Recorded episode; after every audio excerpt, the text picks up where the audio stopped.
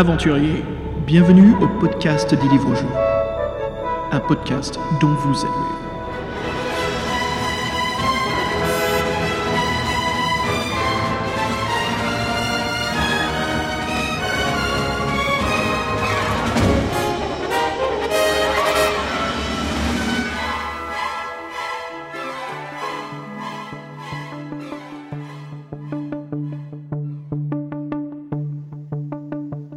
les aventuriers et bienvenue au 37e épisode du podcast dont vous êtes le héros. Comme d'habitude, moi c'est Xavier et à mes côtés Fred. Salut Fred. Salut Xav et salut les auditeurs et content de te retrouver euh, assez rapidement euh, en ce mois d'avril qui débute. En effet Fred, et en plus de cela, on, on attaque une bonne partie des livres euh, sur le thème de la science-fiction des défis fantastiques. Et pour ce podcast, nous avons lu Le Chasseur des Étoiles. Alors Fred, là on est vraiment entré dans un style assez particulier, je dirais le mélange euh, du post-apocalypse avec la science-fiction. Oui, qui change complètement dans l'univers des défis fantastiques et qui nous permet de, de tr- trouver un autre univers avec une couverture bien sympa qui nous promet plein de choses euh, nouvelles et différentes. N'empêche qu'on va retrouver quand même euh, des... euh, comment dire euh, des tics euh, des habitués, des lecteurs des livres dont vous êtes le héros, non? Oui, euh, ça on regarde peut-être pour la fin, parce qu'on a eu une petite surprise euh, à l'ancienne. Et euh, ça, c'était pas forcément la meilleure chose à garder de, de fantasy. C'est un peu, c'est quoi? C'est quand t'es très jeune, t'as 6-8 ans, et euh, l'un de ton dernier cadeau que tu à ton anniversaire, c'est une paire de chaussettes? Ouais, c'est un peu ça. Tu en plus, c'est marqué euh, bisous euh, mamie. Ça fait, un- ça fait un peu cheap. Et du genre, tu te demandes pourquoi mamie elle piche pas que t'es un gosse. Et tout ce que tu veux, c'est un jouet en plastique, quoi. Et n'empêche maintenant, ça me ferait plaisir des chaussettes, moi.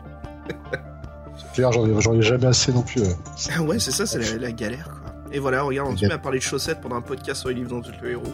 Je suis sûr qu'il y a un de nos aventuriers qui dit Putain, mais ils ont quel âge, quoi Chut, chut, chut. Voilà, bien. Allez, on plonge dedans direct. Vous écoutez le LPDVELH. Règles et synopsis. Le chasseur des étoiles. En effet, c'est un livre dont vous êtes le héros euh, assez euh, assez marquant, je trouve. Donc c'est le numéro euh, 473 euh, dans l'édition Folio Junior et c'est le défi fantastique numéro 27. Pour euh, pour la bande pour la version originale du livre, bien sûr, c'est Puffin Books euh, Fighting Fantasy et c'est numéro 27 aussi.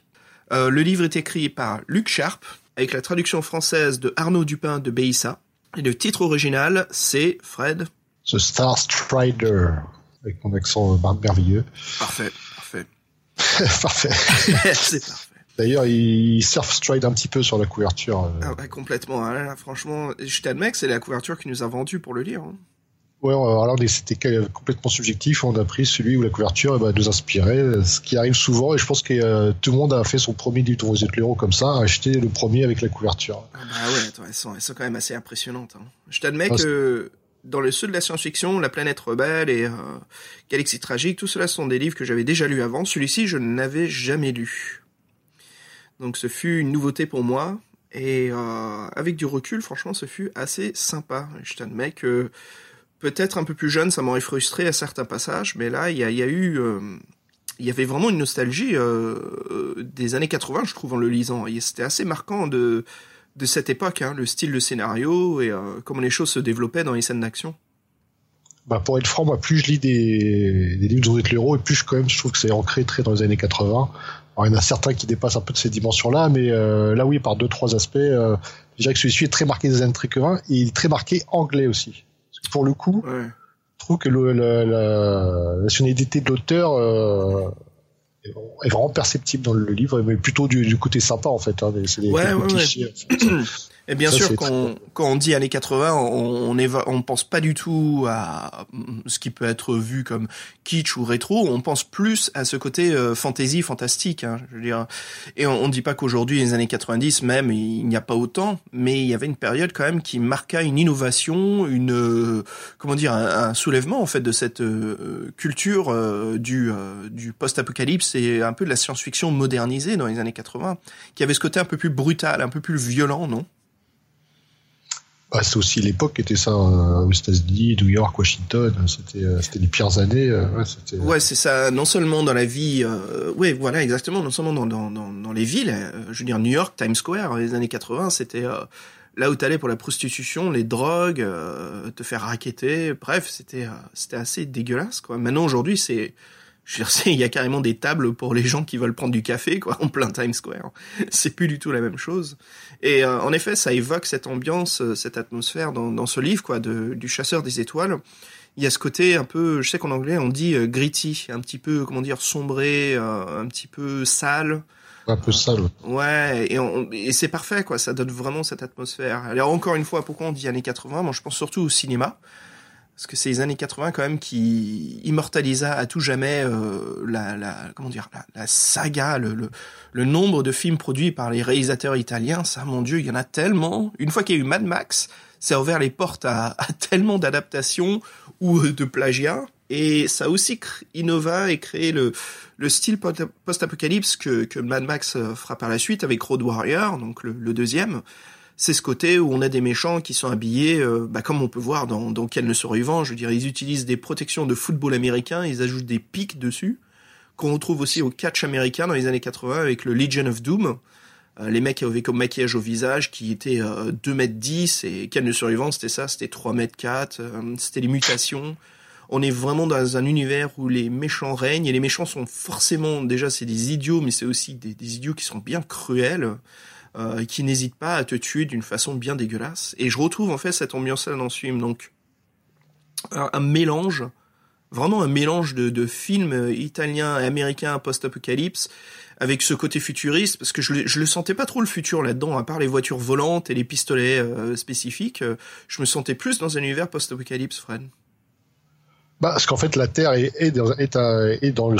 En fait, c'est un space opéra, sauf que la Terre, c'est devenu euh, un monde euh, isolé à la lisière de la galaxie qui a été abandonné par ses habitants. Et c'est plus que euh, c'est devenu un repère de brigands, tout simplement. Mm. Que C'est une, c'est une planète qui est en, qui, est- qui est en ruine. Donc oui, euh, la Terre, en fait, c'est le petit truc marrant, c'est que la Terre, oui, c'était devenu euh, un- une voie de seconde zone qui était juste connue pour euh, zone de fret et parce qu'il y a des mines de sel et puis c'est tout quoi. ouais c'est ça Euh, donc c'est vraiment euh, pour nous c'est post-apocalyptique, mais on voit que c'est dans un univers plus large, qu'il y a un univers space opéra, Mm. parce qu'on se rend compte que nous on est le je sais pas combien de chasseur tracker du secteur nord de la galaxie machin truc. Mhm. Le- L'univers il est, il est immense et euh, c'est juste que la Terre oui c'est une seconde zone et c'est une Terre euh, ravagée, euh, et miteuse euh, sur laquelle on est. C'est ouais, devenu de la merde. Et ça c'est la première chose que qu'on te dit dans le bouquin. T'arrives euh, Ah ouais. dans les t'arrives et tout ce que tu vois c'est miteux. Quoi. Non, mais de toute façon, tout ce... ouais, les descriptions des lieux et des endroits, ça donne pas envie d'y aller. Hein. Ah oui, c'est Mm. la- l'astroport perdu au fin fond de la galaxie. euh. Alors, euh, j'ai vu, là, c'est déjà lancé dans le livre, est chaud, mais euh, on a reçu un courrier des lecteurs, Fred. Ouais, euh, très sympa le courrier des lecteurs. euh, Ça nous a fait plaisir, ça nous a fait donner la patate euh, d'enchaîner les, les numéros parce que nous aussi ça nous manquait. Donc euh, Mhm. oui, un grand merci à David. Ouais, David M, merci beaucoup de ton écoute et de ton enthousiasme. Franchement, avec Fred, c'est quand, quand on reçoit des mails comme ça, c'est exactement. On est, comme disait Fred, on est, on est chaud, ça nous inspire à, bah voilà, à travailler encore plus, à, à faire des épisodes un peu plus longs, voilà, pour nos, nos auditeurs qui nous écoutent depuis, euh, depuis 3 à 4 ans. Euh, vous avez vu que la durée des podcasts, c'est un peu plus longue. Et c'était un risque au début, on en avait parlé avec Fred, et même à l'époque, euh, quand j'ai faisais avec euh, Jerry, c'était un peu le, est-ce que est-ce qu'on reste sur 40 minutes, 60 ou est-ce qu'on n'hésite pas? Voilà, tant pis, on, on- discute jusqu'à ce qu'on n'a plus rien à dire, ce qui peut faire euh, des fois Fred deux heures, non? Ouais, c'est plutôt deux heures en ce moment. ouais. C'est moi ce qui me fait plaisir qu'on a tellement de choses à dire sur ces livres. Enfin voilà, bah écoute, merci David et puis euh, n'hésite pas à nous partager encore euh, tes ressentis. Et j'ai vu que David nous a dit son livre préféré qui était euh, Le Manoir de l'enfer. Ah, Et Fred, je te le conseille vivement celui-là. hein. C'est euh, c'est un livre dont vous êtes le héros, la saga euh, bien sûr Défi Fantastique, mais qui est complètement euh, inspiré de l'univers de Lovecraft. ah oui, bah je devrais aimer. Ah oui, et c'est un sorte de, c'est pas exactement un huis clos, mais comment dire, t'es t'es enfermé dans un manoir. Voilà, il faut que tu te casses. Et euh, c'est vraiment vraiment bien écrit. On, re- je trouve pas qu'on retrouve les euh, les. Je veux pas être méchant quand se dit ça. Quand je dis ça, hein, c'est pas du tout euh, comment dire un pointage du doigt, mais on retrouve pas les euh, les petites choses emmerdants qu'on trouve dans les livres dont vous êtes le héros, tu sais, les, les labyrinthes de fin, euh, les euh, les euh, comment dire les euh, right way, donc le, seul passage. euh, je veux dire, il y a des moments, oui, mais on sent qu'on s'est un peu enfoncé et qu'on le mérite ou comment dire qu'on on le sent venir. Donc c'était assez bien fait, euh, un très très bon livre. Donc voilà, même à nos auditeurs qui, qui n'ont pas lu euh, le Manoir de l'enfer, euh, franchement, euh, recommandation du podcast dont vous êtes le héros, c'est un excellent livre. Bah voilà, Fred, écoute, on, on continue notre discussion un peu sur l'influence et les sources d'inspiration. Oui, alors déjà, on peut, comme la couverture nous avait séduite, donc euh, on Oh oui. peut-être parler un petit peu. Donc oui, donc on est un espèce de surfeur d'argent, un surfeur d'argent non, c'est. C'est difficile de pas perso- évoquer le surfeur d'argent Oui. avec cette couverture. hein. Rien que la pose, oui, ça fait penser aux couvertures des, des comics. Donc Lila, il est, on est, c'est un espèce de, de, de- pas de mutant, mais c'est une espèce de, en fait, de, de minotaure, euh, euh, avec des armes futuristes, euh, euh, double rangée de cornes. Donc oui, il est assez impressionnant. Et là, ouais, et puis la, couverture est très dynamique. On a, on a, on a l'impression de se déplacer à toute vitesse dans des égouts ou quelque chose de souterrain. Et ouais, ouais, les. en fait, on sait qu'on incarne ce, ce personnage-là et on se dit, bah, avec un tel personnage, on peut tout faire presque. Tu vois, moi je voyais ça comme quoi c'était les, les, euh, les antagonistes qu'on traque dans le livre quand je regardais la couverture. J'avais l'impression que c'était les euh, comment ils s'appellent les Gromulans. Non, parce que la- le gros Mulan, si tu te- si t'as lu la description, en fait, ils ressemblent à des humains, ils ont un physique humanoïde. Oui. Ils, ont même plutôt, ils sont même plutôt frêles. Ouais, ouais. Mais c'est juste quand je regardais le synopsis et, euh, et la couverture, je pensais que c'était ça. Ils avaient l'air plus d'être des. euh, Enfin, il y avait un côté antagoniste sur ce, ce design Ah non, de moi- personnage. J'ai compris tout de suite que c'était nous. Alors, je me suis dit, si tu joues un personnage comme ça, euh, bah oui, tu, ce, que, ce que tu me fais penser, c'est que du coup, toi, tu, on- en fait, on- le gars, c'est un bad guy. Mhm. Un bad guy, le gars. Ouais, ça fait bad guy exactement. Ça fait euh, ça fait tough guy quoi. Ouais, mais bad guy, c'est quoi? On est, on est chasseur de primes, on est euh, juriste ou caissière. donc, euh, J'aime bien T'es un bad guy, t'es un bad guy, et donc forcément, donc l'aspiration bad guy, chasseur de primes, tu penses à. Oh, attends, il y en a une lignée là. Attends, en plus, Eh oui. forcément, le chasseur de primes, si c'est notre euh, protagoniste, c'est un bad guy cool. Donc c'est quoi? C'est notre euh, Boba euh, Boba Fett. Toi, je te laisse faire la référence Django, ça. tout ce Oui, qui sort des préquels pour moi. Je, je le dis, Django Fett. non, non, mais je te genre kikide. Euh, Qu'est-ce qu'on a d'autre? Bah, on a le ah, moins bad guy, moins bad guy cool, mais plus euh, cool guy tout court. On a euh, Deckard hein, de Blade Runner. Bah, surtout qu'en fait, il y a une, euh, on n'a pas encore parlé de l'aventure, mais il y a une dimension politique quand même à notre mission. Et Descartes, oui, c'est, euh, il fait ça, c'est, euh, c'est sur ordre du, du gouvernement entre guillemets. C'est pas un, un bout de Tinder privé à la solde de tout le monde. Il fait ça Mhm. dans un cadre un peu plus réglementaire. Et nous, malgré nos apparences, c'est, c'est la même chose. Et Boba Fett, c'est pareil. Bon, Boba Fett, des fois, il, il travaille pour des criminels, mais bon. Moi, Boba Fett surtout, il a cette, euh, il a cette anthologie créée autour des comics et des livres. Mais si on regarde que les films Star Wars, c'est juste un cool guy au- en fond d'écran, quoi, qui, qui est à l'arrière-plan et euh, qui a juste sa séquence euh, de baston assez cool dans euh, dans le Retour du Jedi. D'ailleurs, qui meurt comme une quiche. Hein. Mm, mm. Mais euh, il est cool. Et c'est ça qui marche en fait. C'est le moins on en sait, le plus cool il est. Le plus tu ouvres l'univers du personnage et tu commences vraiment à concentrer sur lui, le moins cool il est tout de suite. C'est euh, c'est un peu ce, mysti ce Ouais, il faut qu'il mysticisme. reste euh, fan- fantasmé. Exactement, il faut fantasmer dessus. Mais il y a d'autres personnages, pourtant, qu'on qu'on qu'on développe et qu'on raconte des histoires. Et bien sûr, moi, mon, mon chasseur de primes, pas vraiment, mais mon, mon cool bad guy, c'est tout de suite euh, Snake Plissken hein, de, de New York 97. Oui, je sais, ouais, je m'avais dessus quand j'avais 13 ans. Euh, il est cool, on voyait quoi. Tous, on voyait, on voyait tous ces de Snake Plissken. Et faut- le mec, il a quand même euh, un patch, et il a qu'un seul œil et il vise euh, comme un comme, Comme un un sniper d'élite, quoi. C'est pour ça qu'on l'appelle The Snake. The Snake. Exactement. Euh, je pense aussi à DC Comics avec le personnage de Lobo. Euh, euh, mais encore, alors Lobo, euh, pour, euh, voilà, c'est un peu le, le personnage. Toi, t'avais dit quoi, Fred? Tu en avais parlé un petit peu avant le podcast de Lobo. Oui, je me disais en fait le logo c'est la, la réponse à, de DC à Marvel sur le personnage de Serval et qu'en fait ils avaient pris tout, c'est un peu une parodie, leur parodie à eux des attributs de Serval. Il est irascible, odieux. euh, Et ils l'ont transformé un peu plus en métalleux, quoi. Il a le perfecto, il écoute du, du, du, du, du, pas du, comment dire, du, euh, du, merde. J'arrive pas à dire du du du. Et mon cerveau qui bug. et mon cerveau qui bug. Du du du du. Ouais, ouais. pas, tu- c'est vachement underground. J'arrive pas à connecter. Ouais, ouais, c'est super underground. Tu connais peut-être pas. Non. non, et, et, euh, du euh, du trash. Il est plus trash, metal en fait. Ouais, Megadeth, Metallica, et il a ce côté-là, Anthrax. Euh, et le mec qui roule sur une moto, c'est plus un chopper euh, de l'espace. C'est un bounty hunter très connu qui, qui c'est quoi son arme principale? C'est un énorme hameçon de bateau avec une chaîne métallique. Oui, c'est pas ça, il fait pas dans la dentelle, quoi. Non, non. Et puis euh, c'est Simon Bisley, un des dessinateurs principaux de heavy metal, qui le dessine, donc euh, assez emblématique. Tu, tu retiendras toujours les illustrations euh, des, des BD de Simon Bisley, enfin quand il dessinait à Lobo, quoi, assez marquantes. Mais bien sûr encore, même dans l'univers du jeu vidéo, hein, notre chasseur de primes le plus connu, hein, créé euh, sous, euh, bah, créé pour un jeu Nintendo, bien sûr, c'est Samus Aran sous le, le jeu Metroid. Ouais. Ok, une femme en plus, donc euh, on a le droit de le dire, ça, on peut dire que. Ah, bien sûr, il faut le dire. Attends, c'est- bon. Dans un monde entouré de, de surtout ces temps-ci, quoi, il y a un peu trop de couilles, quoi. Fait chier, je te jure. Oui, en plus, du coup, euh, ça, ça fait quelques années, parce que c'est les années 80 aussi, euh, Samus Aran. Oh, qu'est-ce que j'adore Samus Aran, je te jure. C'est- tellement cool, Tu quoi. sais que c'est c'est la, c'est la première expérience érotique de beaucoup de joueurs. Hein. Ah ouais, ah, à cause de la fin en bikini. Bah, surtout que oui, ils s'attendaient pas que ça soit une, euh, une femme. Alors il y avait une espèce de. Bah, ça devient ta muse, en fait. Tu te rends compte que ta muse est encore plus cool que tu le pensais. C'était, c'était assez chouette. Mais euh, on a aussi euh, un autre personnage. Là, ça me fait penser. et D'ailleurs, j'en parlerai un petit peu à la fin, hein, quand on parle du moment euh, de ce qu'on fait ces temps-ci. J'ai une petite histoire à te raconter. Je pense qu'il te fera plaisir. Mais ça me fait penser aussi à un personnage euh, des mangas de, de Gun.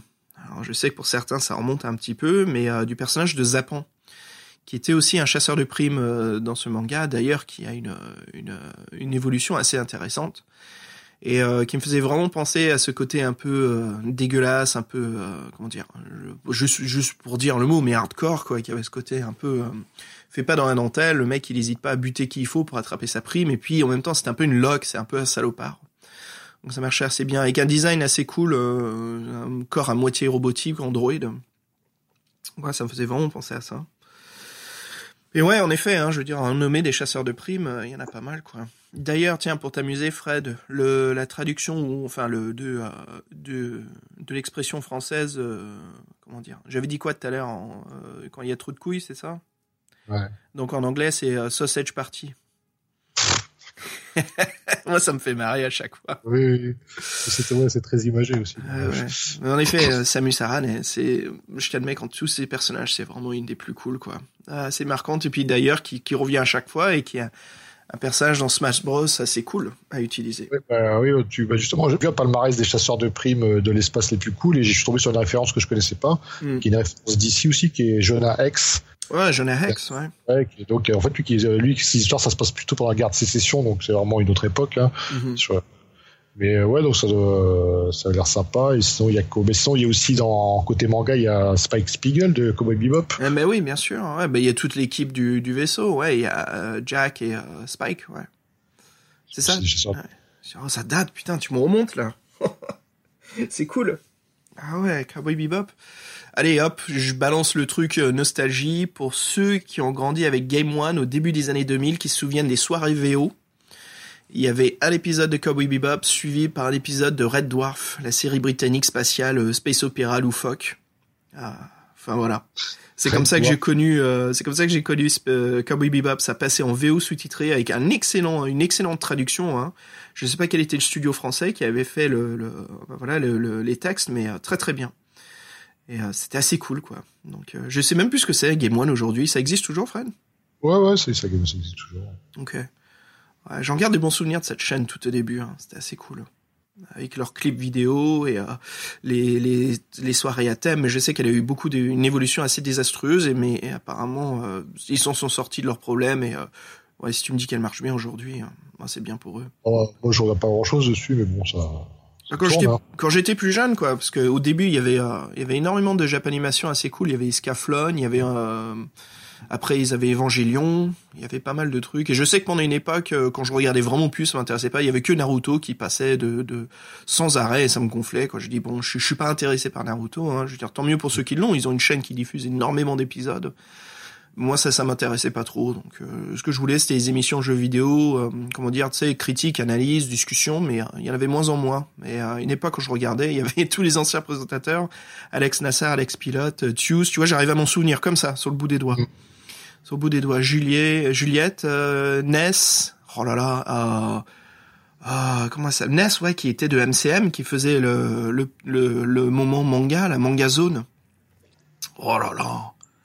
Putain, j'ai l'impression que j'ai 13 ans ou 14 ans, là. Enfin, tout ça en ayant dit Cowboy Bebop, putain. Ouais, t'as juste évoqué Cowboy Bebop, ça a ouvert une porte que j'avais complètement zappé de mon, ma préadolescence, quoi. Bon, allez, pfft, on la referme, allez. Oh merde, c'est triste. J'espère que je suis pas tout seul pour nos auditeurs, là. S'il y en a qui connaissent, si vous voulez bien m'écrire un mail, je me sentirai moins seul. Moi, je peux pas t'aider euh, sur les débuts de Game One. euh. Le, le même MCM, quand il y avait la chaîne MCM et tout, avec Manga Zone, c'était excellent. Tiens-toi tranquille et écoute maintenant. Ah ouais, je me souviens du générique. Comme quoi, quand on est euh, ado, tout, euh, tout nous marque hein, en imprime. Ok, la porte est fermée, Fred. Voilà, c'est fait, c'est fait. On retourne sur le livre. Oh la vache. Oui, bon, on va peut-être euh, parler du livre maintenant. Je prends offense Non, à ton commentaire. Parce qu'avant le livre, il y a, y a une petite, un petit quart d'heure pour que tu reprennes euh, ta- tes esprits et que tu fermes la porte. Et, Oui, euh, oui, elle est fermée, elle est fermée, voilà. Enfin, Tu veux lancer un petit morceau, non? Ah, ouais, vas-y, c'est bon ça. Alors, euh, on reste dans le thème et puis euh, David M, on pense à toi et justement, on va se taper de la bonne musique euh, de pas mal de, de, de compositeurs italiens pour le cinéma de, de ce type de film qu'on parlait justement des post-apocalypse. Je te propose Fred d'écouter un morceau composé par Walter Rezatti qui est le thème principal des Guerriers du Bronx 1990. Film culte dans certains cercles.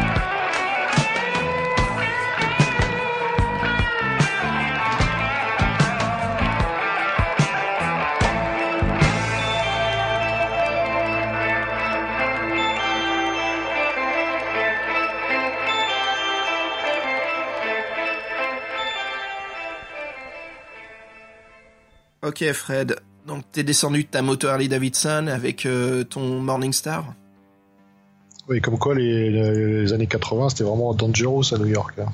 et c'était rempli de d'excellente musique synthétique. Et de drogue aussi. Pas. Ah quoi? Hein, quoi? Comment? Et donc Fred, le livre Le chasseur des étoiles, qui est donc écrit par Luc Sharp, qui est le nom de plume de Alkis Alkiviades, et c'est aussi un écrivain de trois autres livres des défis fantastiques, qui sont donc euh, le numéro 30, Le gouffre de la cruauté, le numéro 38, L'élu des cyclans, et numéro 39, Le volcan de Zamara. Alors pour parler un peu plus de, l'écrivain, hein, Alkis Alkiviades, euh, pour savoir, c'est quelqu'un qui a complété un, un baccalauréat dans l'histoire du Proche et Moyen-Orient entre 72 et 75 et qui est donc allé à une école des études orientales et africaines à l'université de Londres. Et ça, pourquoi je le cite? Parce qu'en fait, dans certains de ses livres, euh, ça se voit en fait qu'il a étudié un peu les histoires et, euh, euh, le folklore et la mythologie du Moyen-Orient.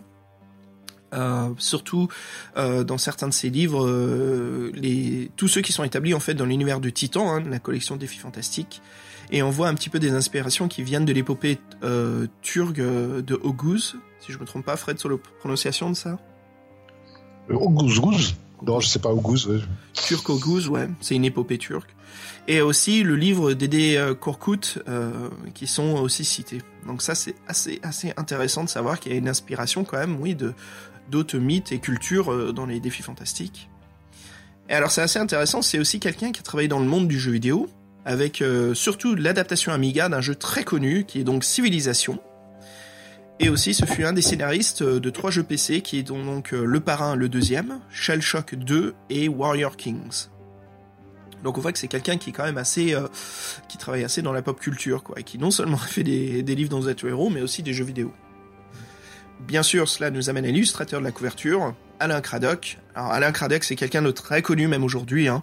C'est un coloriste reconnu qui travaille chez 2000 AD, donc le magazine britannique, hein, qui, qui, je crois, tout, toutes les semaines. Hein.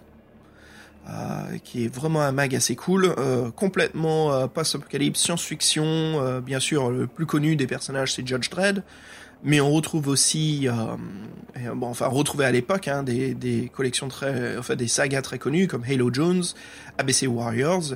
D'ailleurs, ce fut une des discussions qu'on a eues avec notre invité interview, hein, avec Neil Renson. Donc voilà, si vous voulez en, nous entendre euh, en train, bah surtout un peu plus moi, je sais que Neil y connaissait un peu plus, mais euh, voilà de la saga de 2000 AD, comme lui il a travaillé sur Judge Dredd. Mm. Et euh, donc voilà, c'est quelqu'un assez connu, incontournable un petit peu euh, du monde des comics en Angleterre. Et euh, c'est aussi donc un illustrateur, mais il fait plus des couvertures ou des étoiles, comment dire, des... C'est plus un illustrateur euh, de couverture que euh, que de petites images ou d'illustrations dans les livres. Et euh, les plus connus, bien sûr, il y a aussi La Planète Rebelle. Il fut le- l'excellent dessinateur de cette couverture. On en parlera d'ailleurs bientôt. hein. Je crois que ça sera peut-être notre prochain livre dans Z le héros, Fred. Je sais pas, on a eu des recommandations ou pas? Ouais, on a eu un mail, euh, une petite recommandation. De la... euh, Je crois que c'était sur Facebook. Euh, donc excellent, excellente couverture.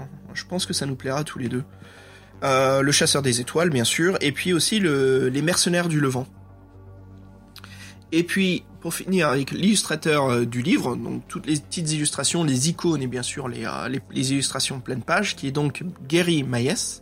Alors Gary Maes, c'est quelqu'un qu'on a déjà vu, Fred, est-ce que tu te souviens? La grande menace des robots. Exactement. Et euh, aussi, euh, bah voilà, on va le voir prochainement dans euh, La planète rebelle. Et oui, euh, oui. Donc euh, Gary Meyes qui est appelé Carrie Meyes dans la version française. Ah ouais? Pauvre de lui. Bah merde, Euh, c'est une, une faute de frappe ou? Oui, alors la version française elle est horrible, hein, franchement. euh, de ce livre? Ah oui, alors, c'est euh, j'ai l'impression qu'ils ont mis ça, ils ont pris ça par-dessus la jambe et qu'ils ont fait ça complètement bourré. C'est Ouais. horrible. Ouais, il manque, euh, il manque pense- 11 illustrations aussi hein, de Gary Maes euh, dans ce livre, hein, dans Ah la oui, version française. Oui, j'ai vu ça, ils en avaient eu 31, on en avait que 20. Et moi, en fait, pendant l'aventure, j'ai j'ai vu aucune illustration. Je dis, c'est bizarre quand même, même si tu vois pas toutes, t'en vois. Ouais. Et je me suis rendu compte qu'en fait, elles étaient foutues euh, trop avant ou trop après, donc du coup, euh, Oui, Ouais, la mise en page est horrible hein, tu de la version pas, tu tombais française. pas dessus. Non, non, c'est vraiment, c'est assez désastreux. Hein. Pareil, je t'admets qu'en fait, une fois que j'ai appris ça, ce qui était quoi, peut-être la quatrième illustration, quand j'allais sur un nouveau paragraphe, je prenais la, la, la mauvaise habitude euh, de regarder la page d'avant et la page d'après. Bah ouais. Ouais. Mais euh, des fois, je tombais sur des illustrations qui étaient 147, qu'on était encore au numéro 135. Oui, oui, oui. oui. Alors, du coup, donc, moi, j'ai fait l'aventure et en fait, tout à l'heure, j'ai regardé, j'ai revu toutes les, les scènes clés de l'aventure, j'avais pas vu en dessin. Je me suis dit, ah oui, Mm. quand même. Oui, euh, donc euh, là, franchement, la mise en page de Jack, c'est juste limite sur les autres bouquins. Alors là, c'était carrément. euh, Il n'y a même pas de majuscules au début des paragraphes. Euh, sur des trucs euh, qui n'ont rien à voir. Il y a des mots qui sont coupés. Pff, C'est une horreur. Ouais, ouais, ouais. c'est- C'est pas, un mauvais boulot, quoi. En espérant, ouais. Ouais, il y a des Ah, livres ça, comme ça. hein. c'est c'est vendu quand même. C'est hein, c'est- bon, bref. À l'époque, il travaillait. bon, C'était pas. Peut-être c'est le moment où les défis fantastiques en France se vendaient énormément, donc ils ont commencé à les, à les imprimer rapidos, et puis ils se sont dit, oh là, oh là, attends, attends, attends. Il faut qu'on arrête là. Il faut qu'on se concentre un peu. C'est comme, comme dans, ouais, peur. Il y a Betzel qui a touché à la machine et c'est ça, quoi. Il y a quelqu'un qui s'est fait virer sur ce livre. C'est sûr et certain. Il y a un imprimeur qui s'est fait virer, quoi, de chez Folio. Euh, Ah ouais, bah ouais, écoute, euh. Luke Sharp, c'est moi j'ai- j'aime beaucoup comment il écrit, parler un petit peu hein, du style euh, du, du livre. Euh, il a ce côté, n'empêche, au début, qui, euh, qui comment dire, qui matérialise bien les choses en face de nous, qui nous absorbe dans l'univers, on, on s'y retrouve. Et je t'admets que vers la fin, on sent une rapidité un peu trop pressante de finir l'aventure ou une discontinuation. J'avais du mal au point. Puis bon, on l'évoque maintenant, mais on en parlera un peu plus tard. Donc il y a un labyrinthe vers la fin du livre. Et là, Fred, je crois que ça nous fait chier tous les deux quand on a vu ça. Oui. Euh, en fait, il y a un paragraphe où on voit un, pseudo plan du métro d'un métro. Et euh, on le sent venir. On le sent venir. Et euh, ouais, puis on comprend que quand il dit euh, retenez bien ce plan, on fait ah. Euh, Ah, super. Ouais, Google, solution, le chasseur des étoiles. non, non, non, euh, pas tout de suite, mais euh, oh, J'ai- moi j'ai- je t'admets que j'ai perdu patience. Hein. Ah, ça je le cache pas aux auditeurs. Moi tout de suite quand j'ai vu la carte, je suis ah fait chier. En fait c'est un truc que je déteste. Ça m'amuse vraiment pas. Et le seul qui m'a bien amusé, c'est con à dire, hein, mais c'est euh, la montagne de feu. Parce qu'en fait il y avait des salles et il se passait des choses dans le labyrinthe. On faisait des rencontres. Il y avait soit un minotaure, il y avait les nains, euh, je crois que c'était des nains ou des gobelins qui jouaient au poker, à fumer des, des pipes avec une odeur de tabac. En fait, tu sais, il y avait toute cette description. Même là, j'arrive à, m'en souvenir comme si c'était un film ou, ou du, du vécu en imagination. C'était assez cool. Mais là, ici, c'était juste des paragraphes qui t'amènent vers un autre paragraphe où tu choisis. C'était juste c'était même pas une description de couloir, Oui. c'était une description Décompter- des, des sorties. décompter deux unités de temps, décompter deux unités de temps. Allez-vous tu- prendre la porte de gauche, le couloir de droite. Et tu sais, il manque, en fait, il manque toute l'atmosphère, quoi. On nous dit rien, on nous décrit pas euh, le tunnel métallique, on nous dit pas où est-ce qu'on est, comment on se sent, il y a même pas une, une, euh, comment dire, une, une, une explication de notre personnage qui se fatigue. On a du mal, en fait, à connecter. Et je me sens, en fait, j'ai l'impression que- qu'est-ce qui Parce se qu'en passe, fait, quoi. en plus, euh, normalement, c'est donc c'est c'était le plan d'un réseau de métro, Mhm. le, le métro de Londres. Et en fait, c'est la- couverture du livre des aussi. salles avec Ouais. c'est Donc, ça. euh, du ça, ça représente même pas euh, le plan. euh, oui, donc c'est euh, Ouais. c'est euh, à droite, à gauche, gauche, gauche, droite. Ah, tiens, toi, t'as perdu deux unités de temps. Ah, mais tiens, tu tombes sur un truc, t'es mort. Voilà. Ah non, c'est euh, donc je t'admets, j'ai vu, j'ai j'ai triché tout de suite. J'ai eu vraiment très peu de patience parce que dès que je le vois dans les autres euh, défis fantastiques ou les autres livres, quand je sais que c'est, euh, enfin quand je connais pas l'écrivain, je là là j'ai fait quelque chose de, je dirais pas bien, mais euh, mais en, trichant, ce que je veux dire, c'est j'ai pas sauté directement au dernier paragraphe, c'est je prenais les bons paragraphes parce que j'avais envie de lire l'aventure, j'avais envie de savoir ce qui se passe. Et je me suis ennuyé à lire les paragraphes. Je me disais mais il se passe rien, c'est quoi ça? C'était des paragraphes de 3 ou 4 lignes, hein? Oui, oui, il y en a beaucoup. euh. Mais Ah bon, ouais. là, on, on est quand même déjà à la fin. Si on parlait du, du début de l'aventure, Euh, bah écoute, tu nous fais, tu nous fais le synopsis? ah ouais, allez c'est parti. On sent que j'ai pas aimé la fin du livre. Allez, je te fais le synopsis, Fred. Alors, les Grobulans, des humanoïdes nomades qui ont fini par se fixer sur une obscure planète appelée Terre, ont enlevé le président galactique. Vous êtes le plus redoutable chasseur de primes de tous les univers. Un tracker dont la renommée n'est plus à faire. Aussi, c'est à vous que les autorités ont fait appel pour retrouver, pour délivrer le président. Une mission des plus dangereuses, pour laquelle vous ne disposerez que de 48 heures. Passé de cela, les Grommelans auront soutiré au président tous les renseignements qui entraîneront inéluctablement la fin de votre civilisation. Bon, synopsis, euh, synopsis qui écoute directement, j'en ai parlé à l'avance et je le recite, euh, Escape from New York, hein, on est complètement dans New York 97 là. Bah, en fait, c'est- con parce que j'ai même pas pensé, tu vois. Attends, on nous envoie sur Terre euh, Oui, euh, New York, vrai, sauver le président qui est pris par euh, les humanoïdes, les punks, hein, les, les skinheads et les punks euh, de, de New York. Et là, on n'est pas un prisonnier, on est un chasseur de primes. Voilà, c'est les différences. Mais Ouais, non, en fait, c'est- pas les punks qui le retiennent, c'est les groms. Les groms qui sont plutôt des, des ouais. gens. non, non, mais je veux dire dans New York 97. Ah oui, dans New York. Enfin, c'est pas les punks, c'est le Duke. Et euh, je t'admets que ça m'a boosté et j'ai passé un très très bon moment dans le livre. Je me suis vraiment éclaté. hein. Comme je disais avant, c'est juste le labyrinthe de fin qui m'a gonflé. Encore j'ai triché, donc c'est allé très vite. Euh, c'était assez rapide. Poum. Et puis à la fin, les derniers paragraphes qui étaient encore revenaient amusants. Donc j'ai passé une bonne expérience. D'ailleurs, on va en parler hein, dans notre aventure. Fred, avant de balancer une musique, il y a quelque chose dont tu veux évoquer ou parler avant qu'on attaque tout cela? Euh, Peut-être juste le système des règles, un système de règles assez classique. euh, Il y a juste deux innovations, enfin c'est pas vraiment des innovations, c'est plus des options, euh, des nouvelles règles de jeu. Donc on en a une, tu l'as cité, hein, c'est les, les décomptages de temps. Oui, c'est ça, en fait, on a 48 heures, donc en fait, selon les paragraphes, on, on, on gagne des unités de temps. Il paraît qu'on peut en perdre, j'en ai pas perdu, moi, mais bon, oui, c'est un peu ça. Et sinon, euh, alors je sais pas, il semblerait qu'il y ait des différences entre de règles entre la version française et Tu veux anglaise. dire, tu veux dire des versions d'oxygène? Des version points- d'oxygène, de peur et tout ça. Ouais, il y a peur, oxygène et temps. Donc le temps, on le perd au fur et à mesure de l'aventure. Euh, oxygène, moi j'ai eu un passage en effet où j'ai dû utiliser euh, les règles d'oxygène. Et euh, non, moi je, je te l'évoquerai. Je, je- je suis pas tombé dessus. Et puis après la peur, ouais, ça j'ai eu des moments, je crois que c'était à Paris où j'ai dû utiliser le système de peur. Mais euh, voilà, donc qu'est-ce que c'est en fait ces systèmes? C'est simple, sur la fiche d'aventure, ça ressemble à une barre hein, d'audio, euh, très simple, hein, on colorie des cases et puis on les efface au fur et à mesure, ce qui nous fait en fait suivre euh, le, le nombre de temps ou d'unités euh, d'oxygène euh, ou de, de temps qui nous reste. Donc c'est un système assez facile, les règles sont pas difficiles, euh, les règles sont très simples, c'est euh, vous remplissez le nombre de cases et dès que le livre vous dit d'en effacer, vous en effacez. Voilà, c'est très simple. Et une petite subtilité aussi, c'est un des seuls un des livres où en fait les, nos caractéristiques de base ne représentent pas des maximums et on peut aller au-dessus en fait. hein. Donc, euh, Tout à fait, ouais, il y a un système d'XP dans le livre où on évolue notre personnage qui devient de plus en plus balèze. Et d'ailleurs, j'aurais bien vu une suite à ce livre. Dommage qu'on n'ait pas pu continuer l'aventure avec le même euh, chasseur de primes. bon, euh, est-ce qu'il est chasseur de primes encore à la fin vu son. Ok. Fred, deuxième pause musique. Ya, ya folle. Allez, c'est Garde. parti. Comme je l'invoque et le livre fait vraiment penser à ça, euh, je te propose d'écouter le thème principal de New York 97, Escape from New York, composé par John Carpenter. Mais là, j'ai trouvé un remix assez cool par Christine. Je te propose ça et puis je te dis à tout de suite. À tout de suite.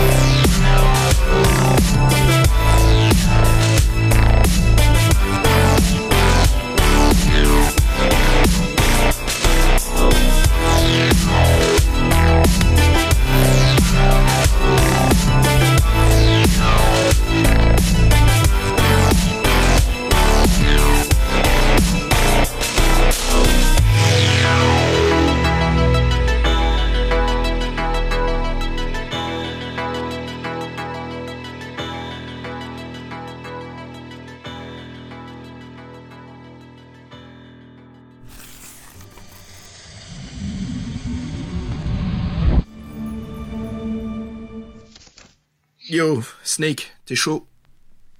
Yep. Classe. Alors Fred, avant de commencer l'aventure, je voudrais te prévenir. Euh, je crois que ça s'entend toujours un petit peu, peut-être à ma voix. Mais depuis mi-février, euh, je mon corps m'a complètement abandonné. Euh, j'ai attrapé la grippe, qui était bien vénère, qui m'a mis vraiment, qui m'a pieuté pendant une semaine. Et puis après les deux semaines d'après, je me sentais vraiment pas bien, sous médication. J'avais des problèmes de sommeil, donc je prenais des aides de, sommeil, pas des somnifères, d'autres trucs un peu moins puissants. Puis dès que je me sentais mieux, qu'est-ce qui m'est arrivé? Bah j'ai attrapé la crève. Oh là là là là. J'ai attrapé la crève. Et là, euh, il neige toujours ici. Hein. On, est, on est quoi? On est le, le 1er avril. Et euh, il neige toujours Oui. dehors. Donc c'est la merde où on est, c'est casse-couille. Et euh, voilà, j'ai c'est toujours très lent à guérir. Donc pourquoi je te raconte tout ça? Pourquoi je raconte ça à nos auditeurs Bah, euh, j'étais sous pas mal de drogue, hein, pour histoire de de pas tousser, pour pas m'en trouver euh, dans la merde. Je me forçais un petit peu à lire le, livre hein, dès que je me sentais un peu mal. Et euh, mon aventure risque d'être euh, un peu remplie de moments euphoriques ou pas très clairs. Un peu détourné par mon, imagination qui qui me qui me comment dire qui me sortait un petit peu des paragraphes du contexte pour me pour me dé- dérégler sur, sur autre chose auquel je pensais au moment. Donc euh, Ouh, ça tourne. ouais, de quoi non, je dis ça tourne. Ça tourne, ça tourne. On va voir ça. Donc moi l'expérience était un peu euh, Las Vegas Parano quoi de ce livre. C'est ça, ça tourne. ça tourne. Bon alors, euh, écoute, tout le début, bon, je me suis, bien sûr, je sais ce qui se passe, hein, je me souviens des moments clés du livre, mais on doit retrouver notre cible, euh, la capturer et la ramener. Donc euh, notre cible, en fait, c'est le président, euh, voilà, comme on a dit dans le synopsis, hein, qui est sur euh, Néo-Terre, et euh, voilà, donc il faut, faut aller le retrouver. Donc euh, Fred, l'aventure commence. C'est parti. Ouais, donc euh, ouais, l'aventure elle débute. On arrive dans un vaisseau depuis l'espace dans une station miteuse. euh, le transport qui nous amène sur la Terre euh, l'est tout autant. On nous propose de prendre euh, rapidement Nourricube, boisson ou rien prendre. Donc moi j'ai pris Nourricube, ça m'a donné des points de supplémentaires. C'est un bon début. Ouais, pareil, dans la Euh, navette, on peut choisir Nourricube ou aussi on, ou, ou rien prendre. Ouais, mais on remarque quelque chose d'aussi intéressant dans le, le- la première classe. Dis-moi. Ah, on remarque un, un- je me trompe pas, mais on remarque un Gromulan qui est assis à l'avant, non? Ah oui, c'est un gros Mulan qui conduit, mais bon, comme c'est alors la Terre euh, leur appartient. De toute façon, là, on est en mission d'infiltration. En fait, on est entouré de gros Mulan. Hein. Mhm. Moi, ça me Je euh, sais pas pour toi, je faisais confiance à aucun d'eux, moi. Ah oui, mais c'est sûr. Ouais. De toute façon, c'est pas eux qu'on va voir, c'est leurs potes. Euh, je pense qu'on va en parler, mais moi, ils m'ont énervé enfin, à la fin. donc, euh, donc, ouais, donc voilà. euh, Donc, sachant qu'on arrive à l'astroport, et sachant aussi qu'on a l'astroport, c'est c'est l'astroport le plus pourri de la galaxie. Et donc, sachant que nous, on peut rentrer en contact avec des androïdes pour qu'ils des androïdes pour qu'ils donnent des informations. Yes. Donc, moi, en- moi, en arrivant à l'astroport, j'en vois un qui fait, qui nettoie l'astroport, donc je me rapproche de lui. Oui, oui. Euh. Bah, de même, ouais, ouais. Oui, il la joue, il la joue un peu à, à espion, donc on va dans un coin. Donc là, il me donne, il me donne- des informations. Il dit qu'il y a des, des bases Grom dans, dans, dans quatre villes, donc euh, Madrid, Rome, Paris et, euh, et Londres, Londres. et qu'en fait, le mieux, ce serait qu'on se, qu'on se mette, qu'on mette en relation avec un com terme pour euh, qu'ils utilisent eux pour avoir des informations sur euh, où est situé le président. Donc euh, l'Android il s'autodétruit après avoir délivré son message. Donc après on a plusieurs choix et euh, de toute façon on- le bon choix, je pense que je t'as pas t'as dû faire le même choix. On doit prendre une navette qui s'appelle la Flèche d'argent. C'est ça, c'est Euh. un peu leur, euh, leur euh, Star Tours, quoi, de, de ce qui reste sur Terre. hein. C'est un peu les, les bus Greyhound américains, les choses comme ça, quoi. En France, ça serait quoi? Ça serait les Eurocars, c'est ça? Ouais, le, ouais, les Eurocars. Ouais. Le s'appelle, je crois. Eurolines, ouais, c'est ça. Donc, euh, pareil. Donc, j'ai eu le cyborg aussi. Il m'a donné des indices assez intéressants. Donc, celui que je prends, moi, c'est en destination de Néo Madrid. Ouais, on commence par Madrid, mais euh, en français ils appellent ça Madrid et donc toi dans le roman c'est Néo Madrid, c'est ça? Non, non, non, c'est juste moi dans mon imagination. J'appelais chaque ville Néo quelque chose. Néo. Paris, Néo Londres, Néo Madrid. Parce que, alors, mon explication pourquoi je faisais ça, bah parce que dès qu'on nous parlait de d'animaux robotiques, on mettait robot puis le nom de l'animal. Robot taureau, robot euh, je sais pas quoi, euh, robot voiture, zip voiture. Enfin, je trouvais que le, le mécanisme euh, de comment dire changer un mot pour le faire futuriste me faisait tellement rire. Je le trouvais un petit peu simple que moi, les noms des villes, bah, j'ai fait de même. Je les appelais juste Néo quelque chose. Voilà. Donc oui, donc sachant que cette navette-là, elle est, euh, elle est utilisée que par des représentants de commerce, hein, parce que la Terre, euh, c'est un, c'est un zoo qu'une zone de fret. euh, Ouais, on se retrouve avec des vendeurs de sel, enfin des businessmen, quoi. Donc là, on trouve nos potes qui vont nous, qui vont nous poursuivre tout au long de l'aventure, qui est la Paul Grom, qui est la police euh, Grom, euh, qui est composée d'Android. Donc euh, moi, je sais pas pour toi, mais moi, ils ont pas arrêté de me contrôler, quoi. Ah ouais, ça m'est arrivé, ça m'est arrivé une fois où ils ont vu qui j'étais et en fait, ça m'a un peu euh, révélé, quoi. Euh, Bah, là, là, là, euh, là, ils nous arrêtent avant qu'on monte, donc on leur montre notre licence de tracker. Direct, ils nous emmènent en bon, on peut, on peut suivre de les suivre ou pas. Moi, j'ai décidé de jouer cool. Ouais. Parce qu'en fait, Pareil. euh, les trackers, c'est autorisé, c'est une, profession reconnue, donc on a le droit de, euh, on a le droit de, de, de se déplacer entre guillemets. Ouais. Donc euh, leur chef nous interroge, il nous dit le, de, il nous dit de dire qu'est-ce qu'on traque. Donc faut surtout pas le dire, parce que sinon ça veut dire qu'on est, qu'en gros on n'est pas en mission, parce que ça c'est un des credos des trackers. Et euh, malgré qu'on lui réponde pas, il tente de nous de nous effrayer parce qu'en fait les Groms c'est des euh, ils ont pas un physique de, de combattant, mais par contre ils ont des, de la technologie euh, basée sur des hallucinations, Ils utilisent des hologrammes aussi, ouais. Ouais, des hologrammes, des illusions, tout ça pour en fait pour effrayer leurs cibles et leur faire perdre le, le sens des réalités. Donc c'est quand même des euh, une technologie qui est vachement avancée, qui est très, qui est dangereuse parce que tu tu sais plus faire la distinction entre la réalité. Donc voilà, donc ça c'est leur arme. Donc malgré qu'on lui refuse de parler, ils tentent de nous faire peur. Donc là forcément on a des tests de peur à faire. Moi malgré que j'ai une fiche de perso vraiment moyenne, euh, le test de peur là je l'ai je l'ai pas loupé. Donc en fait il y a sa tête, il y a son cou qui s'allonge et sa bouche elle s'ouvre euh, garnie de crocs euh, comme un crotal quoi. Et en fait du coup ma illustration je l'avais loupé. Je, tu l'as tu l'as regardé du coup? Non, non, j'ai raté, j'ai pas vu du tout. Bah ouais bah du coup l'illustration est pas mal du tout. On fait chier. Elle fait assez peur donc et le dessinateur il a pris pas mal de fois des comment dire des angles. C'est pas vertical, c'est toujours un peu de travers, un peu Mhm. torturé. Et, et c'est sympa, j'ai bien aimé ça. Ah merde. Ah avec la mise en page française qui était vraiment. La maquette était à chier, quoi, mon dieu. Ah, c'est dommage. Voilà. Ah, moi, je sais qu'aussi, euh, au moment, Euh, dans une voilà, manette. donc on sort de là Ouais. et on, on regagne la navette, on apprend qu'on a perdu deux heures. Ok, moi j'ai eu par contre euh, un moment qui a été intéressant. J'ai rencontré à, je crois que c'était un couple en fait qui avait une amende sur eux, qui était euh, recherchée dans le système, et on s'est arrêté pour faire une petite pause déjeuner. Et donc en fait, je, je- comment dire, bah, je pars à leur recherche. J'arrive à les coincer euh, dans un sorte de sorte de sous-sol hein, de la, la pause où on est dans un bâtiment abandonné. Et euh, puis j'utilise mon arme, j'arrive à, à le cibler, à les coller. Et c'est une sorte d'arme qui balance un sorte de liquide visqueux, non, qui les colle. Ouais, c'est ça, ouais. c'est Ouais. ce qu'ils appellent un, un englueur. Un englueur, ouais. Et donc j'ai, bah, j'arrive à les engluer et puis euh, je- j'utilise mon datapad ou je sais pas ce que c'est l'iPad pour euh, justement les Retrouver référencer. C'est ça, pour dire où est-ce qu'ils sont, pour euh, qu'ils puissent être euh, emmenés euh, au poste de Et ça, contrôle. c'est ça, c'était dans l'astroport, c'est ça? Ouais, ouais, c'était à la pause en fait. Il y a une petite pause croissante, pause pipi, hein, j'appelle, euh, comme c'est un sorte de bus où on est. Et j'ai eu ce moment-là. J'ai aussi rencontré un autre Android. Et alors moi, c'est bizarre parce que moi, c'est pas un couple que, que j'ai poursuivi, c'est un mec tout seul. Ouais.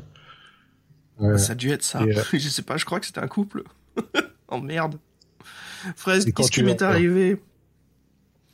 Oui, le... non, c'est pareil. Euh, je... Oui, c'est ça relais. Moi, j'ai un petit, il y a un petit, euh, comment dire, petit détail qui m'avait fait marrer, c'est que le mec, il disait qu'il n'arrivait pas, il galérait avec un bouchon de désaltube. Il n'arrive Ouais. pas. à- Et là, je me suis dit, du coup, là, c'est très anglais. Je pense que c'est le mec, euh, les, les bouteilles de vin avec le, un tire, avec le tire-bouchon, c'est, c'est un truc qu'ils comprennent pas. Bon, bref, donc là, je me suis dit, ouais, tiens, ça commence à être un peu anglais. Et euh, la référence avec les hooligans qu'on voit après aussi, ça m'a fait penser à ça. Mhm. Puis bon après tout le reste. Bon bref ça j'ai trouvé tout ce truc c'est un truc sympa. Et donc dans cette euh, quand tu reviens après avoir euh, arrêté les, les fugitifs, tu t'as parlé avec le avec le tenancier. Oui, bien sûr, qui nous a donné un indice assez important. Oui donc c'est Julio. Il nous dit que son fils euh, son fils il est hooligan à Madrid et qui s'appelle euh, José. José, très important à 80, retenir. 90. Ouais. José Ça y est, t'as donné la soluce là. Donc, bah, donc ensuite, avec cette information-là, bah, on arrive à Madrid. Mm. Et là, on, justement, on a un autre, euh, il y a un autre Android qu'on peut, essayer de contacter. Mais moi, en fait, je décide de le, de le suivre. Mhm. Et je vois qu'il rentre en contact avec un Paul Graham. Ouais, j'ai vu ça aussi, ouais, on a suivi. Ce qui m'a un peu euh, intéressé. Enfin, j'ai trouvé ça un peu bizarre. Je me dis, merde, est-ce qu'on est. Est-ce qu'il y a une sorte de traquenard qui se prépare ou est-ce qu'il y a quelque chose dont on ne sait pas? Parce que quand tu vois les androïdes, tu te dis, bah, c'était tes potes, quoi. Ils sont là, normalement, pour t'aider. Ceux qui sont cachés, ils peuvent te filer un coup de main, donc. Ouais, mais en début de mission, ils te disent que, ils te disent que les Paul la- les Graham, ils peuvent les retourner contre toi. Donc, euh, Ouais, c'est un peu- ouais, ce qui est un peu chiant, quoi, ouais. Donc le, le- le truc qui nous sauve, c'est qu'en fait, il connaît pas notre description, donc euh, il peut pas nous, peut pas nous, nous identifier. Donc euh, moi, ce que je fais, c'est que je me, je, je contacte pas et je me lance dans Madrid et euh, je me rapproche d'un groupe de hooligans qui, dé- qui détruit un distrib de nourriture. Et, ouais, d'ailleurs, c'est marrant cette référence aux hooligans. En fait, en, en introduction du livre, il, il parle un peu de la terre, il dit des, ce qu'on peut trouver, des fugitifs, et il parle des hooligans. Ouais, donc c'est euh, complètement, euh, complètement anglais. Ils, ils portent des écharpes. euh, de ouais, de, couleurs de club de foot, ouais. ce qui est supposé être Il des parlait, clubs de ouais, foot. Arsenal, du Real. euh, bon, c'était c'était c'était rigolo. Saint-Etienne. Alors, je sais pas ce qu'il a mis dans la version anglaise, la version originale. Ah, mais- je sais pas, je l'ai lu en français, celui-ci, Fred. Ouais. Hein Ouais, j'ai voulu lire en français celui-ci. J'ai pas Ah lu bon. la version anglaise. Ouais, ouais, je sais, normalement, je fais toujours la version anglaise. Mais là, je voulais changer un petit peu. Et euh, comme ça fait longtemps que je n'avais pas lu en français, puis forcément, il fallait que ça s'arrête qu'il y avait une mauvaise publication. ouais, ouais, ouais. Mais ouais, bien sûr, on tombe sur ce groupe. Et puis, euh, bah voilà, il se rapproche de nous, on commence à se méfier. Mais là, qu'est-ce qu'on fait, Fred? On en a parlé juste avant. Bien sûr. En fait, ils veulent nous raqueter. hein. Ils nous disent carrément qu'ils vont nous raqueter, qu'ils vont nous Yep. faire l'amour par terre et qu'ils vont nous laisser comme un. En Yep. gros, euh, on est dans la merde. non, je fais ça. C'est chaud, là Putain, je me souviens pas Non, de ça. gros, euh, mais non, ils vont pas te faire l'amour par terre, mais en gros, t'es dans la merde, quoi. Faut te faire. euh, Ah, la description flippante là que tu viens de donner. Et euh, en effet, ouais, on connaît le. Bah là, on peut, on peut tenter. Hein, de... Le livre nous demande est-ce que vous connaissez le nom Est-ce que vous connaissez peut-être le nom du hooligan qui est en face de vous? Et là, bah, on connaît José, hein, que nous a raconté le père, comme quoi il était à Madrid. Et donc là, Fred, le calcul à faire, c'est José, c'est quatre lettres, comme on l'a dit auparavant, avec euh, José 90. Et donc, C'est 4 fois euh, Yes. 90. 4 x 90, donc on sera en 360.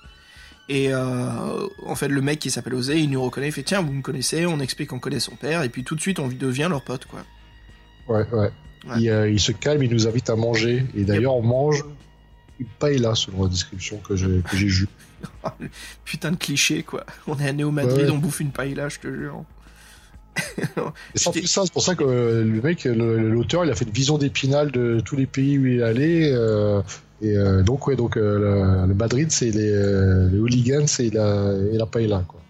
Bon savoir. Et puis, euh, bah écoute, par la suite, qu'est-ce qui se passe? Bon, On se balade un peu avec les hooligans. On- moi, j'imaginais un petit peu qu'on se baladait un petit peu dans les souterrains de la ville ou les, euh, les parties, euh, tu sais, les, les anciens aquaducs ou les anciens réseaux d'eau Ouais, qui sont fait, maintenant il- désaffectés. Ouais, il nous propose deux endroits pour accéder à un comme terme. C'est ça, ouais, on se met à discuter et il nous propose en fait, c'est des jardins souterrains, c'est ça, de d'un des bâtiments principaux de Néo Madrid. Il y a deux endroits. Il y a la Plaza des Toros, qui est La normalement réservée aux androïdes, Ouais. qui est normalement réservée aux androïdes, mais qui pensent pouvoir nous faire infiltrer. Ou Mhm. t'as l'Hacienda, qui est moins surveillée. Donc, moi, à t'écouter, je pense que t'es allé à la Plaza des Toros. Ouais, Plaza des Toros, ouais. Bien sûr, si, si vous parlez espagnol, voilà, c'est la place des taureaux. Vous êtes à Madrid, c'est sûr et certain qu'il y aura une, une salle de corrida. Donc là, on se balade en dessous de la corrida, c'est sûr. Et toi, Fred, t'as pris quoi comme direction? Non, moi, j'ai pris l'Hacienda. Ah, c'est cool. moins surveillé. Ouais, ok. ouais. Bah là, écoute, je me souviens un petit peu de ce qui m'est arrivé, donc euh, je te raconte. Bah, vas-y, vas-y. Alors, on va dans le bâtiment, je me balade dans les souterrains, j'arrive dans un sorte de... C'est pas vraiment un labyrinthe, mais c'est quelques petits couloirs. euh, Il y a pas mal de cartons sur les côtés, pas mal de choses informatiques euh, un peu partout. Et puis, je tombe en fait sur, euh, sur une salle où il y a un, un ordinateur de sécurité. Et donc là, là-dessus, le livre me propose en fait un jeu. Et il y a trois lignes de chiffres. Donc il y a trois paires de chiffres par ligne. Euh, et en fait, ce que je remarque, c'est qu'il faut additionner les, chiffres, puis soustraire un pour obtenir le troisième chiffre dans la rangée. Donc le puzzle, en fait, c'est qu'on a ces deux, premiers, ces deux premières lignes de puzzle, où justement on trouve le, calcul, hein, pourquoi, quel est le code, parce que dans la troisième ligne, il manque le troisième chiffre. Donc voilà, une fois qu'on fait le, problème mathématique, ce qui était intéressant, moi, c'était ajouter le numéro, euh, comment dire, alien extraterrestre, ajouter le numéro non euh, présent dans les calculs, parce que tu sais, quand tu prends les deux premiers chiffres et tu les additionnes ou tu les soustrais, voilà, tu obtiens un troisième chiffre. Mais après, c'était euh, le fait de faire les deux premières lignes que je vois, ah, en fait, il manque toujours un chiffre. Donc je me dis peut-être qu'il y a moins un. Et c'est ça qui m'a un tout petit peu bloqué pendant un moment. Mais voilà, j'ai trouvé en fait le, calcul, je pose le troisième chiffre et ça m'amène à un autre paragraphe qui me dit super, vous avez débloqué une console. Et donc euh, là, je remarque qu'il se passe des choses à, Paris et à Londres. Donc euh, s'il y a un troisième code, et là, je suis resté quand même une petite bonne demi-heure là-dessus, j'ai pas voulu tricher. Et en fait, il fallait faire encore... Euh, je crois que c'était multiplication avec encore un chiffre qu'il fallait introduire et ça te donnait un troisième chiffre. C'était toujours la même chose, c'était trois lignes de, trois chiffres chacun, et puis bien sûr la troisième ligne, il manque le, dernier, le troisième chiffre. Donc le code, le, le, le puzzle mathématique était un peu plus difficile, mais euh, voilà, vous passez un peu de temps dessus, vous faites des essais sur un papier hein, ou en tête, euh, ça se débloque assez facilement.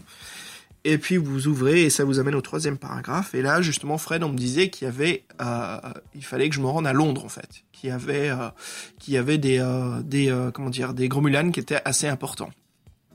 Et je me dis, ok, il se passe quelque chose à Londres. Si c'est important, c'est peut-être là où se trouve le président. Et donc, je quitte la salle et j'active en fait un panneau de sécurité. Et là, j'utilise la règle de l'oxygène. On me donne un compte à rebours, donc le nombre de cubes d'oxygène que j'ai de laps de temps. Et le passage que j'ai pris pour arriver dans cette salle d'ordinateur, voilà, je dois essayer de rebrousser chemin et quitter. Et donc à chaque fois qu'on passe dans les couloirs, on, décompte euh, l'oxygène et il faut arriver vers la fin. Donc je suis arrivé avec un peu de chance, j'ai pris les bons passages. Ma règle de toujours prendre les passages de droite, ça a semblé payer là.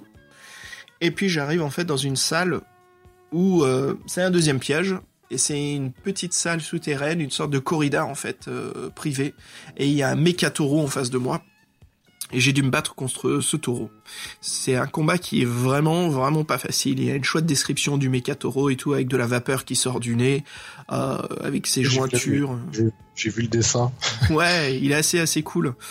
Donc euh, j'ai réussi à le battre, j'ai pris pas mal de dégâts quand même, et puis là, euh, voilà, je quitte donc les salles souterraines et je me balade pendant un long moment dans les égouts de, de Néo Madrid avant de enfin retourner à la fusette, la fusette, la, fusée, la fusée, et de me tirer. Alors, pour les auditeurs qui sont un peu plus, voilà, qui connaissent mieux le livre que nous, je, je m'excuse d'avance si je me suis un petit peu trompé dans la continuité là de mes aventures à Néo Madrid. Mais euh, ouais, c'était c'était un peu ça ce qui m'est arrivé. J'ai trouvé ça assez chouette en fait, les puzzles mathématiques dans le livre. C'était quelque chose d'assez cool. Et ces temps-ci, comme j'ai repris en fait avec les dernières mises à jour du, du jeu sur euh, du jeu No Man's Sky, pour ceux qui connaissent, voilà, des fois on tombe dans des salles où il y a des puzzles mathématiques, on nous donne quatre ou cinq chiffres de suite, et en fait le calcul c'est soit il faut enlever le premier chiffre et amener le deuxième vers le premier, comprendre les codes, ou soit en fait c'est une multiplication, une division, qui nous aboutit toujours au chiffre prochain. Donc j'étais un peu, un peu entraîné et préparé à ce genre de puzzle. Et euh, moi j'aime bien quand les livres dont vous êtes le héros font ça, qu'il y a carrément un puzzle. La saga Sorcellerie fait ça souvent et le fait encore d'une façon très intéressante. Elle cache des choses dans les illustrations comme bien sûr fait Joe Dever dans, dans les livres Loup solitaire. Donc moi je trouve ça cool. Dès qu'il y a des puzzles et c'est pas que des puzzles comme tu sais nous donner un indice et l'indice voilà c'est comme Rosé 90 voilà c'est 4 x 90 c'est une sorte de puzzle ça aussi c'est cool. Mais dès que c'est des puzzles sur papier dans le livre je trouve ça assez chouette. C'est des moments assez euh, tu sais qui me font sourire. Je me dis ah ok génial il y a vraiment une interactivité avec le livre. Mm. Une interactivité au-delà de choisir les paragraphes. Il y a vraiment des, euh, voilà, on sent vraiment comme dans le personnage, quoi, parce que le livre se matérialise un petit peu comme l'engin qu'on est en train de, qu'on est en train de déchiffrer. Donc voilà, voilà mon aventure euh, dans, les, dans les, la corrida, quoi. Et toi, Fred? Bah, moi, je vois déjà que tu as fait encore une grosse partie là, qui pour moi représente un peu le cœur du livre, parce que là, tu as, vécu une sacrée aventure entre les énigmes et le combat contre le taureau. Quoi. Ouais, ouais, c'était assez cool, ouais.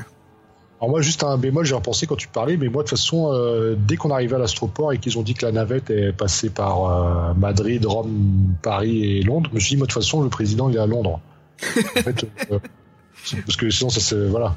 Et donc, forcément, leur, leur truc d'indice, ils te donnent toujours Londres, tout ça, mais bon, on sait que de toute façon, ça va se finir à Londres. Donc, euh, ça, ouais, j'ai trouvé que, je sais pas, des fois, peut-être pas à Madrid, mais des fois, ils t'invitent à rester sur place ou, regagner la navette.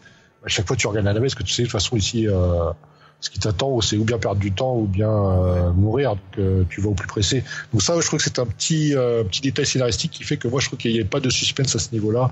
Que de toute façon, le président, il était à Londres et que ça serait à la fin et que comme la navette, elle fait un, un, un parcours qui est prédéfini peux pas. Bah toi, je, me sentais soit il y avait des indices importants à récupérer, ou soit en fait le président était avant et on pouvait finir le livre en se faisant, euh, comment dire, en se faisant, enfin voilà, on n'y arrive pas, c'est un peu comme euh, Ian Livingstone fait beaucoup. Euh, ouais.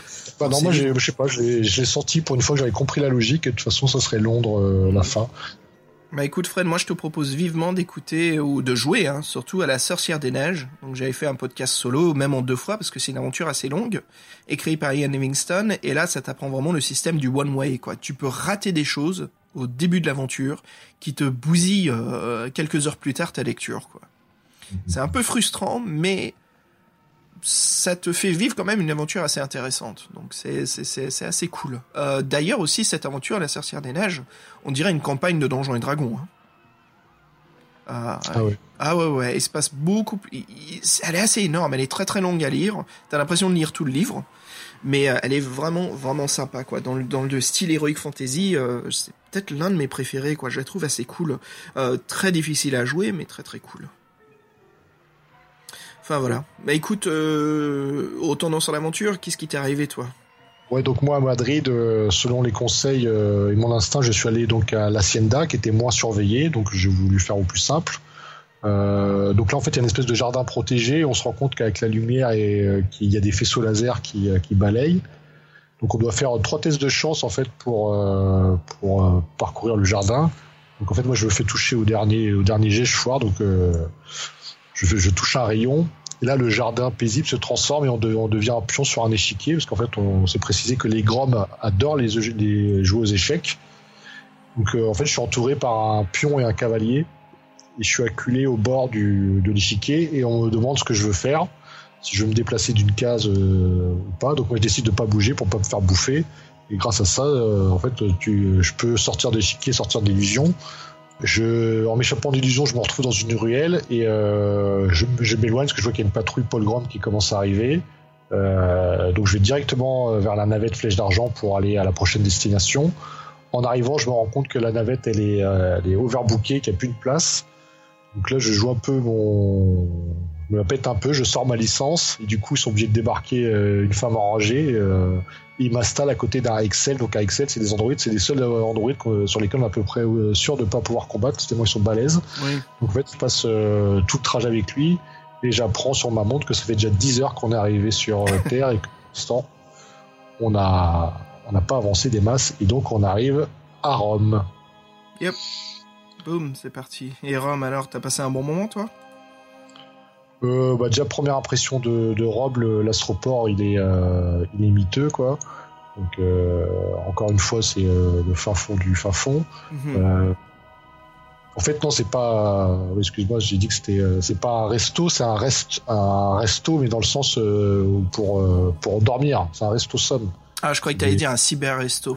Tu peux dormir en arrivant à Rome. Mhm. Donc je me, je me couche et je me lève face à une femme qui me dit quelque chose. Donc je, je, décide de la, de la suivre. À un moment, il y a encore euh, la Paul Grob qui me contrôle. Ce sera que la troisième fois, c'est pas grave. cause d'eux, je perds un peu de temps, mais je réussis à la, à la récupérer. Et en fin de compte, euh, en me rapprochant d'elle, je me, je me, je me dis, je me, je me rends compte que c'est une traqueuse comme moi qui, qui, qui s'appelle Arana. Yes. Du coup, entre nous, euh, dans la profession, on s'échange des infos. Et elle me dit qu'elle a, qu'elle fait un extra pour récupérer une puce avec des infos qui, euh, que pour la Paul Grom. Elle me dit, euh, je lui propose mon, je propose mon aide, ça la dérange pas. Elle est même prête à me donner les infos euh, avant son employeur, euh, ça lui pose aucun problème. Donc elle me dit que la personne qu'elle recherche, il s'appelle Orvium. Elle me donne des endroits où je peux le, je rencontrer, un restaurant ou un club. Et là-bas, je me rends, je me rends, je me rends profond, me rends au restaurant qui s'appelle chez Gino. Il y a encore un petit aparté de l'auteur sur parce qu'en fait, quand on est un extraterrestre, et sur Terre, euh, la nourriture est, exotique, donc il nous présente en fait euh, une glace italienne vue par les, yeux de notre protagoniste qui, hésite à y goûter parce qu'il a déjà eu des mauvaises expériences avec euh, la nourriture extraterrestre entre guillemets. Et donc il est là devant sa glace et euh, il sait pas s'il va la, consommer ou pas. Donc ça j'ai trouvé ça un peu marrant. Encore ce petit côté euh, ce petit côté cliché quoi. Et en fait, euh, avec, ma, avec, ma, glace dans la bouche, on se fait encore une fois arrêter par la Paul Grom. Il m'a regardé la même chose que toi, là, ouais. ils, sont, ils sont relous. Hein. Je t'admets que je me croyais dans un sketch de Benny qui allait démarrer. Là. Ils donnent le même contrat que, que la fille que tu as rencontrée, Arana, dans le sens ils veulent que tu retrouves ce fameux Orvium. Je me dis, putain, le gars, il, il file le contrat à tout le monde. Mm. Et euh, en sortant de là, là, ils ont, on parcourt une espèce de no man's land euh, entre leur base et la ville. Et là, là, ça, dégénère un peu parce qu'on tombe sur une bande d'androïdes euh, en fait auquel il manque des membres. Et on apprend que c'est un peu les premiers, euh, les premiers modèles qui ont été créés par les par les Grom. En fait, c'est des expériences ratées. Ils sont tous psychopathes ou ils ont tous des problèmes, donc c'est des expériences ratées et qui vivent en bande. Euh, en horde pour euh, voilà ils ont besoin de pièces récupérées qu'ils vont prendre sur mon cadavre donc ça c'est un peu moins drôle donc euh, comme ils sont nombreux, euh, on fait, on n'est pas très fiers, donc je me, je fuis et euh, je fuis pas en pâle de temps, mais à un détour, je me fais coincer par une autre bande. Et là, ce qui me sauve encore une fois, c'est ma licence, la mhm. licence de tracker et surtout le le motif de notre mission qui est de, qui est de libérer les présidents pour, pour faire chier les Groms. Et là, bizarrement, où, du fait que ce soit des expériences ratées, bah, on, se rend compte que leur haine pour les Groms est plus importante que leur envie de nous dépecer. Et ils sont prêts à nous, à nous aider pour accomplir notre mission pour pas que les Groms euh, euh, ils, aient plus de pouvoir, entre guillemets. Il y en a même un qui me donne, qui me donne une info très importante. Il me dit que l'appareil du président, euh, en fait, il s'est, il s'est craché dans les mines de sel pas loin, quoi. Il propose même de me dire où c'est, quoi. Donc là, on fait petit, un petit détour chez Luigi, euh, Luigi pour lui euh, pour lui euh, pour lui louer un zip car faut un peu le caresser dans le sens du poil, lui faire peur, lui promettre de l'argent. Il veut bien lâcher son zip car. Et donc là, on arrive à la mine de sel. Et là, encore une fois, qu'est-ce qui nous attend sur place? La Grom. Sauf que cette fois, c'est pas la Grom, mais des brigands qui sont qui sont grimés en Grom. Et donc là, on se sert des se sert des armes du, de notre véhicule pour, euh, pour en venir à bout. Ouais, les armes du Zipcar. On a une bonne baston euh, euh, en voiture là au-dessus du désert. Ouais, c'est ça. Voiture volante, ouais. Bon, quand même, ce qui nous a mis le plus à l'oreille, c'est que le véhicule de Paul Grom est un peu différent que de ceux d'habitude, donc on n'a pas, on n'a pas intercédé à leur demande. Mhm. Et euh, bah, quand on atterrit, on tombe sur les restes d'un Android, un Android présidentiel. Yep. Et euh, on peut le brancher sur notre chronographe en fait pour revivre euh, ces derniers instants et voir ce qu'il a vu. Et euh, en fait, on récupère des coordonnées qui sont des coordonnées de Londres. En fait, c'est des longues coordonnées, c'est un code à, je crois c'est un code à 3 x 9, à 12 chiffres. Et on sait qu'en fait, les premiers 9 chiffres, c'est l'indicatif de la Terre. Mm. Et que le dernier indicatif, c'est un indicatif à Londres. Donc, euh, je crois que moi c'était 169A, je crois le, le truc. C'est ouais, ça. Ouais, c'est ça, 169A. Et après, donc on repart quand les euh, quand les vrais Paul Grom apparaissent, euh, tout canon ouvert. Et, euh, et, là, je suis obligé de me réfugier dans. On a plusieurs choix, mais moi, je décide au mieux de retourner au Zipcar qui est un peu loin. Je pense que j'ai plus de chance en me mettant directement à couvert et euh, je me réfugie dans un dans la mine de sel je tombe en fait dans un tapis roulant qui m'emmène euh, vers Rome. Quoi, On a vécu la même chose, ouais. Pareil, je plonge dans une mine de sel et il y a le, tapis roulant qui nous emmène, ouais. Alors, petite anecdote, Fred, les Zipcars, c'est les voitures libre-service aux USA. Ah, c'est pour ça. Non, bah, enfin, c'était, ça existait pas à l'époque où le livre a été écrit. Donc ah euh, c'est marrant, quoi. Il a deviné à l'avance euh, le nom des, voitures automatiques, quoi. Enfin, pas automatiques, je veux dire, mais les voitures à location. Mmh. C'est les voitures comme les Vélib, en fait.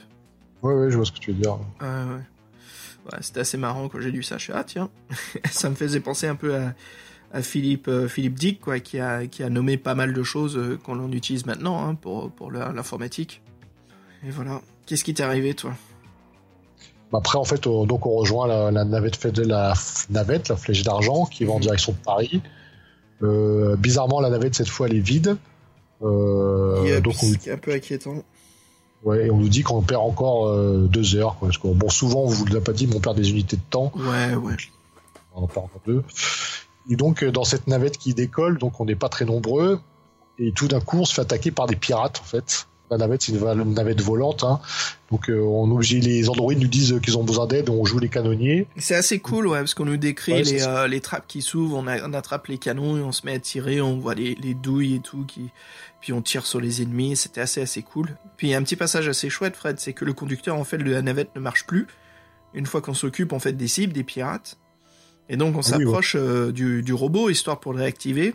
Et là, qu'est-ce qu'on peut faire? On peut tenter notre chance. On peut, on, a un choix en fait. Soit on, on essaie de faire autrement, soit on donne un bon coup de pied dedans histoire de redémarrer. et ça, ça m'a bien fait rire.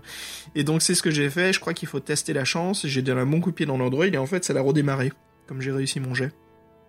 ouais, c'est ça. Faut, euh, faut, quand, la, quand, la, technologie marche pas, un bon petit coup dessus, ça remet tout en place. C'est la logique et voilà, ça repart vers Paris. On perd deux heures et voilà. Je ne raconte pas tous les ingénieurs là qui nous écoutent, qui font la gueule, quoi. mais euh, ça marche cette technique-là de temps en temps, pas avec tout. Hein, mais... Euh. ouais, bien sûr. C'est connu. Combien de fois on tapait sur notre télé à l'époque pour que ça pour que ça calibre l'antenne? ça. Ouais. Bah ouais, écoute, voilà. Donc euh, moi j'ai trouvé ça assez chouette parce que le passage à Paris, en fait.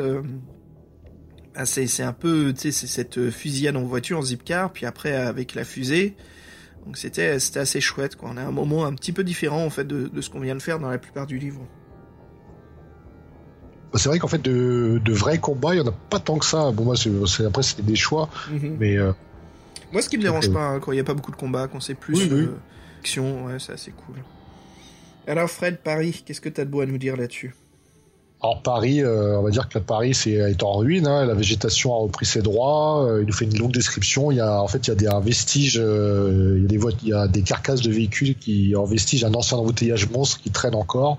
Donc c'est un peu un peu, un peu l'apocalypse à Paris. Hmm. Encore une image d'épinal peut-être des embouteillages parisiens, je sais pas. Donc voilà, donc Paris, oui, c'est plutôt une ville avec des anciens immeubles où de la végétation a tout recouvert et que bon voilà, c'est en ruine, quoi. C'est euh, quelque chose qui est à l'abandon. À l'astroport, encore une fois par surprise, je suis contrôlé par les Paul Grom. parce qu'on a, on a volé sans licence euh, avec la navette flèche d'argent, parce qu'on n'avait pas de conduire parce qu'on n'était pas un Android, hein, si on n'a pas dit ça. Donc du coup, ils nous font chier à l'atterrissage. Moi, je les suis tranquillement. Hein. Je sais pas, moi j'ai décidé de pas, que comme les autres fois c'est bien passé, j'ai pas résisté, et là par contre ils m'enferment à la Bastille. Et ouais. Je sais pas si t'as fait la même chose, toi. Euh, ouais, la Bastille, ouais, c'est ça. Je me souviens pas que c'était la Bastille, je me souviens qu'ils m'ont fermé, ouais. Tu précises bien que c'est la Bastille, bon, c'est encore image d'Épinal, je pense. Et euh, donc là, quand, quand, on est enfermé, on aperçoit un terme com yep. qui est pas trop qui est pas trop loin de nous. Donc euh, moi, je dis bah tiens, je vais, je tenter d'y accéder. Et dessus, bah, j'aperçois un écran où je vois le, le président avec des coordonnées. Yes et qui me dit, ils me disent ça, mais ils me disent pas, ils me disent aucun chiffre. Ils me disent que vous voyez des présents avec des coordonnées, vous les retenez, mais ils te disent pas euh, ce que c'est. Ouais, c'est juste, ouais, c'est juste pour le, l'histoire du livre en fait. C'est juste pour la Ouais, c'est pas vraiment un puzzle ou. Hmm. Et après, donc, je tombe sur un Grom qui s'évanouit euh, dès qu'il me voit. Et par contre, après, il y a deux Excel euh, qui arrivent et ils me, il me, nous arrêtent. Je prends la fuite, moi. Ah, t'arrives, moi, j'ai pas le choix. J'ai, ah ouais? Parce que je sais que j'ai dû prendre la fuite et euh, je suis passé par des égouts en fait. Non? Ouais, parce qu'en fait, as dû, euh, toi, t'as dû, euh, as dû te barrer avant que moi je continue. T'as pas dû tomber sur le grand, un truc dans le genre. Non, non, parce que j'ai vu en fait. Non, non, j'ai pas vu justement. C'est plus plus tard qu'on trouve le président, mais ouais, moi je me suis enfui par les égouts justement parce que je voyais que ça allait mal finir. Donc j'ai un petit passage sous les égouts, pas très difficile. Et puis ce qui m'emmène vers la fusée après pour repartir vers la dernière destination qui est Londres. Ah oui, donc toi, ça a été, euh, ça a été express Paris. J'ai, je suis resté peut-être quatre paragraphes ou trois paragraphes sur Paris, ouais. Ça a été très très court. Bah non, moi Paris, euh, j'ai le droit de me faire interroger, j'ai le droit de me faire, me faire torturer en fait. Merde. non, désolé ah, vieux. Ouais. Euh, en fait, les, euh, je me fais interroger par un grom avec la, voix dans ma tête, tout ça, un peu euh, hypnotisme. Il, connaît, il dit qu'il connaît ma mission. Je dis rien, je dis rien. Mhm. Euh, ils font, ils essaient de me faire peur avec l'illusion du serpent, avec sa voix perfide qui résonne dans ma tête. Je faire, faire trois tests de peur pour pas pour pas échouer. Mhm. j'ai réussi, j'avoue, sur le test de peur, j'ai eu de la chance. Euh, et là, du coup, on est le décor il change, on est dans une sur une plage. Ah, je l'ai vécu ça, je l'ai fait, je l'ai fait. Mon Dieu, mais oh Oh, les médocs que j'ai pris, mon gars, mais. Moi, je croyais que c'était à Londres, tout ça. Ah ouais, non, c'était pas long. Mais en fait, c'est pas. Je te, je te comprends pourquoi, parce que euh, la, le passage de Paris à Londres est pas clair. C'est juste avec le quand tu vois le le, le panneau du métro, le, le, le, le rond avec la, la barre barrée, que tu comprends que t'es. euh, Ouais, en plus on te le décrit quoi, on te dit pas que c'est le métro, on te décrit le symbole. Je suis, ah ouais, là c'est Londres, je connais leur symbole du métro. Ouais, bah, mais j'ai pas fait la relation tout de suite. Moi, c'est quand j'ai vu le plan après, je fais bah oui, c'est. Ouais, parce que j'ai dû faire les tests de peur et après justement on nous réveillait sur une plage et là je me suis dit mais qu'est-ce qui se passe? What the fuck? Et Ouais. je me souviens en fait qu'ils utilisent des hologrammes aussi pour enfermer les gens. Oui, c'est ça. Ouais. Et après, d'autres t'atterris, t'atterris sur, euh, il y a, dans un espace clos, il y a quatre portes avec euh, quatre, qui représentent quatre pièces d'échecs. Oui, et j'ai pris le cavalier moi. Et ouais, il y a y le cavalier, le fou, le pion et euh, la tour peut-être, je crois. ouais, je crois. Donc, euh, faut prendre le cavalier. Ouais, prendre le cavalier. Je sais pas ce qui se passe dans les autres. Euh, je crois que c'est la Ah, merde. moi, j'ai- pris le fou, je suis mort. Donc, euh, Qu'est-ce que t'es mort comment moi, je suis mort. Il votre, je sais plus, votre aventure s'arrête là. Ah bon alors, il y a deux Excel derrière, et t'arrives, boum, bam, badaboum. Ok. Ouais, ça doit être ça, ouais. Aïe aïe aïe, oui. ah non, le cavalier, justement, qui te fait continuer dans un autre décor un peu différent de la plage, quoi. Ouais, mais d'ailleurs, quand, quand, quand on prend les cavaliers, on tombe, moi, je, on tombe quand même sur deux Excel, donc c'est normalement qui sont soi-disant euh, invincibles. Mhm. Et en fait, par, par instinct, on se baisse au moment où ils veulent nous frapper. En fait, ils se blessent mutuellement. Oui. Il y en a un qui explose et l'autre, il est plus que manchot. Donc, euh, comme il est plus que, il a plus qu'un seul bras, on peut le combattre. Euh, Donc, toi, t'as as dû vivre la même scène, forcément. Ouais, ouais, ouais. À ce passage-là, ouais. Ouais, donc ça, justement, le combat qui est, qui était pas aussi difficile que ça, parce que ça les a mis à peu près à notre niveau. Ouais, ouais, ouais, ouais, franchement, il a des- du coup, il a des caractéristiques, euh, caractéristiques moyennes. Mhm. Euh, oui, sachant qu'il y a une petite subtilité en combat contre les androïdes, c'est-à-dire que si on fait euh, donc les combats c'est avec 2 dés de 6, on ajoutait Ah oui. son habit. Si on faisait un double 6, un 12, on- en fait on trouvait le point faible de l'androïde, son, bou- son bouton de déconnexion, et on pouvait de- le battre en un coup. Voilà, pour ce c'est un petit détail. Perso, j'ai jamais fait double 12, donc euh, c'est pas posé. Non, moi non plus, pas cette aventure-là. Je sais que je roule plutôt bien à chaque fois, mais euh, non.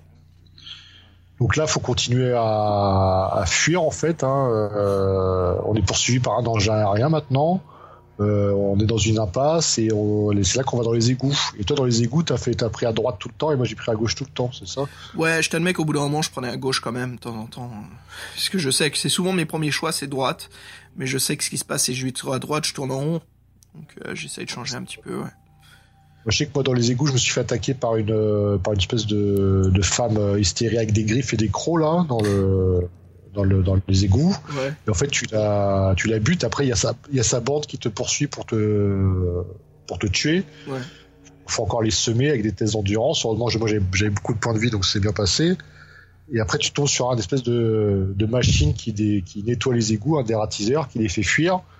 Tu peux revenir sur tes pas et à ce moment-là, donc tu tombes, euh, tu tombes sur des rats que tu, tu peux, que tu peux essayer d'engluer. Oui. J'ai foiré tous mes tests et je me suis fait mordre trois fois du coup. Oh merde, j'ai...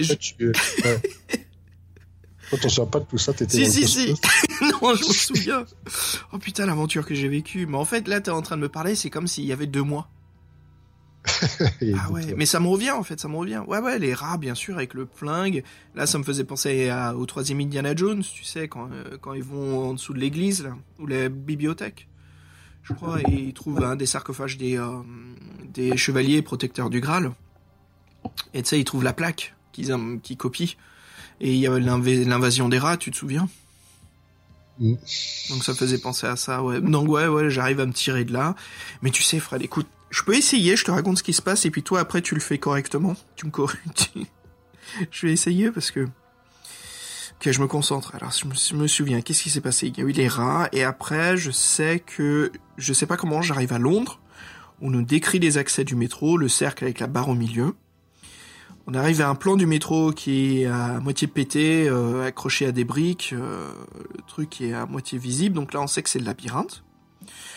Donc là, euh, comme je disais, hein, j'ai pas voulu me perdre euh, dans le labyrinthe pendant trop longtemps. Euh, donc on trouve la planche de surf au Hoover, Surf. Et on monte dessus, on suit le, plan des égouts qui est supposé nous amener. Donc là, c'est là où les paragraphes sont très peu décrits, c'est pas grand chose, c'est plus un puzzle en fait qu'on essaie de résoudre que de l'ambiance, de l'atmosphère. Et on arrive donc vers la fin où on arrive dans un sorte de, QG euh, des, euh, des, euh, des, Gromulans et on voit le président en fait qui est attaché à une chaise. Et on voit un Gromulan qui lui tourne le dos. Donc ce que je fais, c'est je j'en profite pour sauver le président sans que le Gromulan me. Donc c'est un peu du stealth. Je le mets sur mon dos et là il y a une règle en fait qui baisse notre habilité au combat, comme on est plus faible, hein, comme on a le président sur nous. Et en fait je suis la sortie des égouts euh, ou alors un autre passage en fait à travers leur QG pour euh, sortir vers euh, l'air libre. Et si je me souviens, en fait, on monte dans un bâtiment pour aller sur le toit, non? C'est ça, en fait, tu, tu te rends sur le toit pour, pour envoyer le signal. Et en fait, Voilà. quand tu, tu as le choix entre prendre l'ascenseur ou les escaliers. Donc, Et moi j'ai pris le j'ai pris l'ascenseur, j'ai pas eu de souci Ouais. pour le prendre. Et je reviens sur New York 97, mais à la base Snake Plissken il atterrit sur l'une des euh, des Twin Ouais. Towers avec son glider. Comment ça s'appelle un glider? Un, Planeur. un planeur, son planeur, ouais. Et lui, normalement, Snake devait retourner au-dessus des Twins et redécoller avec le planeur, avec le président. Mais il explique en fait au QG que euh, qu'il pourra pas sortir, qu'il n'y a pas assez de, de pistes d'atterrissage pour sortir du, euh, du planeur. Et donc, d'où vient sa seconde option, qui est de prendre avec ses amis, ses camarades qui se fait en route, euh, Maggie et puis euh, j'ai oublié le nom du, euh, chauffeur de taxi qui était assez cool. Et puis bien sûr le, le librairien qui est avec eux, hein, qui est joué par euh, euh, Harry Dean Stanton, qui jouait le, le libraire, celui qui gardait la librairie de New York. Et euh, tu sais, mon dieu, je me retrouve à parler plus de New York 97 que du livre, Fred, il faut que j'arrête là. Bref, qui, qui vont sur le pont pour traverser le champ de mine, mais à la base, Non, mais j'ai bien vu que tu étais sous Médoc encore. Mais à la base, voilà, il fallait qu'il retourne s'enfuir au-dessus du bâtiment. Donc pendant que je suis en train de lire tout ce livre et que je suis à moitié euh, dans la zone, je te jure que je me fais le scénario de New York dans ma tête, mais en fait c'est juste un, un scénario alternatif, quoi. Et, en fait, euh, faut se monter avec le président sur ses épaules toujours plus haut. C'est ça, toujours plus haut. Et donc on arrive vers le haut où on envoie le signal, il y a un hélicoptère qui vient nous chercher. Et là on voit à l'horizon, au loin, un énorme dragon, un cyber-dragon doré qui vient nous poursuivre.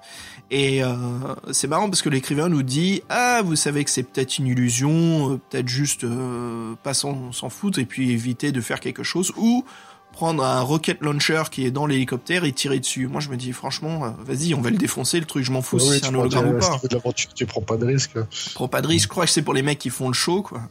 Et donc, je prends le, c'est le mec, genre, ils font, tu sais, le bad guy, genre, pff, no problème. Non, moi, je prends le rocket launcher, je te défonce ça à la Snake Plissken, ou plus à la Metal Gear Solid, quoi. Je t'explose le dragon, et en fait, on voit que le, c'était un hologramme qui cachait un missile euh, tête chercheuse, euh, euh, qui allait défoncer l'hélicoptère. Donc, on détruit ça, et puis on atterrit euh, de retour sur le, sur, je sais pas où on va, en fait. Bah, peu importe, non, bah, on, on, on, on reste pas ici, on, va dans la galaxie qui est beaucoup plus intéressante, c'est juste qu'on s'échappe de la Terre. Et c'est le a- paragraphe il- 400, ouais. Ouais, et le super remerciement du, cré- du président, une carte de crédit illimitée. Yo. Voilà. Moi, je la veux. Euh, c'est ça, c'est ça. Donc euh, on lui dit, bah avec ça on peut en dépenser autant qu'on veut toute notre vie. Oh.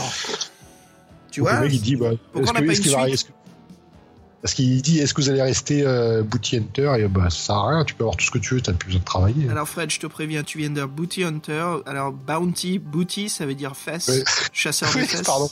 Chasseur de cul. Ah oui, Booty Hunter, pardon. Booty Hunter. n'est pas sorti. euh, C'est le titre d'un film porno à deux balles, quoi. Booty Hunter. T'as- C'est un détournement euh, parodie Star Wars sexuel. Ah oui. C'est euh. Avec Django et Boba Fett. euh, Euh, c'est horrible. ça dans la tête, euh, pas bien. Euh, ouais, bah écoute, l'aventure était assez chouette. C'était vraiment amusant. Je t'admets quoi. J'étais un peu dans la zone, mais là, tu me rafraîchis la mémoire. On- À part à Madrid, où on a vécu des moments différents. Euh, mais je crois que le- la plupart du temps, on a fait le même chemin. hein.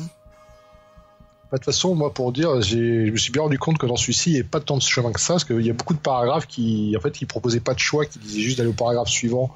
Euh, Alors, ça arrive, ouais. hein, et Et j'ai les- trouvé que ça, ça arrive un peu plus souvent dans celui-ci. Ouais, ce qui me dérangeait pas, moi, parce que c'est, il y avait du choix qui arrivait de temps en temps, malgré que les choix c'était quand même des mini labyrinthes, en fait, des mini QG, quoi, on se retrouvait. Mais, euh, tu vois, pour revenir sur un autre livre qu'on a fait ensemble, que moi, j'ai vraiment accroché, parce que je le trouvais très très bien fait, c'était La grande menace des robots. Et j'aimais beaucoup, en fait, les, les choix et les paragraphes qu'on nous proposait dans celui-là. Il y avait, euh, tu sais, c'était comme un parc, euh, un parc. Sauf que le, euh, le problème, c'est que moi, j'étais arrivé dans une boucle dans la. Ah oui. Pas prévu. Et ça, c'est chiant. Ouais. Mais ça faisait parc d'attractions parce qu'il y avait une zone centrale où on commençait et puis on pouvait se rendre dans différents lands, hein, le Futurland, le Dinoland, euh, la cité abandonnée, la cité des, des dieux. Et puis il y avait ce côté assez sympa. Donc on se rendait, en fait, c'est d'une grande bulle où on commence, on va dans une autre bulle. Et là, en fait, il y a des tout petits paragraphes partout, par... mais il y avait une belle construction, en fait, un beau plan. Ici, je la trouve un peu moins, c'est plus une, une, une piste euh, non de rallye, mais un trajet, en fait, de A à B. Et euh, il y a pas mal de petites choses qui se passent entre temps, des embauchements, mais en effet, oui, on suit quand même cette piste principale qui est donc euh, Madrid, euh, euh, Madrid, Rome, Paris, Lyon, Londres. Donc en effet, quoi, c'est très différent de passer une, une aventure euh, un- différente de l'un de l'autre. Contrairement au, au précédent livre qu'on a fait, euh, La Galaxie Tragique, euh, qui, qui justement, il y avait des chemins différents à prendre dans l'espace et on pouvait vraiment tomber sur des systèmes très différents de l'un de l'autre. Ouais, non, mais là, je- j'ai senti qu'on aurait plus ou moins la même aventure parce qu'il y avait moins de choix. Donc euh, après, Ouais. euh, ou c'est des choix pour des petits détails en fait, pas forcément des choix sur. Euh, bah, à part à Madrid, oui, là, il y avait vraiment deux choix. Alors, Fred, critique du livre. Alors, dis-moi, qu'est-ce que t'en penses, toi, du tout, du total? Bah moi je suis comme toi, j'ai j'ai passé des bons moments, j'ai bien rigolé avec les, les petits clins d'œil de, de l'auteur. Mais euh, oui, c'est quand j'ai bien aimé euh, l'énigme de Rosé, mais euh, les, mécanismes du labyrinthe. euh, ça, je- Ouais, on a du mal tous les deux. On a du mal avec les, les trucs comme ça. Alors sachant que j'ai quand même, euh, moi j'ai essayé de suivre euh, parce que j'ai essayé de suivre par rapport au plan qu'il avait mis. euh, je me suis fait un chemin de croix, tout ça. Ça suivait, ça, ça matchait à peu près. Vers la fin, je me suis aidé et puis du coup, je me suis rendu compte qu'après, de toute façon, ça matchait plus du tout. Et je me suis dit, bah du coup, ça sert à rien. Et là, j'ai sans vergogne, je me suis, j'ai regardé la Solus pour juste avancer. Et remerciement d'ailleurs au 400e. Oui, il n'y a pas que. Euh, moi, je suis allé sur le, le 400e, donc voilà, euh, un petit shout-out pour, euh, pour le 400. Merci beaucoup pour la solution, ce fut très très pratique pour, euh, pour le labyrinthe. Mais sinon, oui, moi, euh, ouais, comme tu dis, ça a été bien une parce que le personnage, il était, euh, c'était bien. de- pour une fois, c'était bien de, de pas être forcément. Souvent, on est le super héros, l'élu. euh, là, on est, là, on est un bad guy. On peut. euh, au début de l'aventure, on a l'impression qu'on peut faire plein de choses qui nous disent, euh, vous pouvez tomber sur des fugitifs, mais faut pas, faut pas, vous, faut pas Mhm. trop les arrêter. Vous avez les androïdes, vous avez les cases d'oxygène, vous avez la case de temps, vous avez les actions spéciales. Ouais, le livre se vend un petit peu trop, ouais. ouais. Ouais, tu, tu crois que t'as plein de trucs à faire, que. Et en fin de compte, non, c'est assez. euh, Je trouve qu'il fait plus de mal que de bien d'avoir ce paragraphe d'intro comme ça. Ouais, qui moi, en fait, je l'ai lu première fois, je fais, euh, je fais, bon, en fait, je, vais pas m'y mettre, si c'était tard, je fais, bah, je vais pas m'y mettre maintenant, du coup, parce qu'avec toutes les règles qu'il y a, j'ai pas tout compris, faut que je, re- faut que je repointe. Euh, Bon, sais, ça te fait ça fait beaucoup d'infos pour pas grand chose, parce que l'oxygène, t'en sert pas, les cas spéciales, c'est juste te dire que tu fais des combats, c'est pas avec tes caractéristiques à toi, c'est, euh, bon, bref, c'est des détails, tu peux les dire dans les paragraphes même. Ouais, bon, c'est pas, euh, ça, c'est, je trouve que, et puis après, oui, la mise en page du livre est horrible, donc ça, ça gâche euh, le visuel. Mais sinon, ouais, moi l'aventure, j'ai quand même, j'ai quand même apprécié. On va dire l'univers. Maintenant, le- les mécanismes même, l'histoire même, la progression un peu trop linéaire. Ça, c'est des trucs, je pense, sont, qui sont un petit peu à revoir. C'est sûr. Ouais, ouais. Ouais, je suis vraiment d'accord avec toi. Moi, c'est simple. Je crois que je peux ma critique, c'est un peu du bullet point. hein. Je veux dire, je me répète, excusez-moi, mais pour conclure, euh, très très Carpenteresque, euh, sauce Mad Max in space. Euh, Il y a un peu la répétition galère et le casse-tête vers la fin, et puis certains passages dès qu'on est un peu dans des ce qu'on peut dire des donjons, euh, des des QG quoi. Mais en général, moi je trouve que ça ferait une excellente adaptation de film de science-fiction par Roger Corman.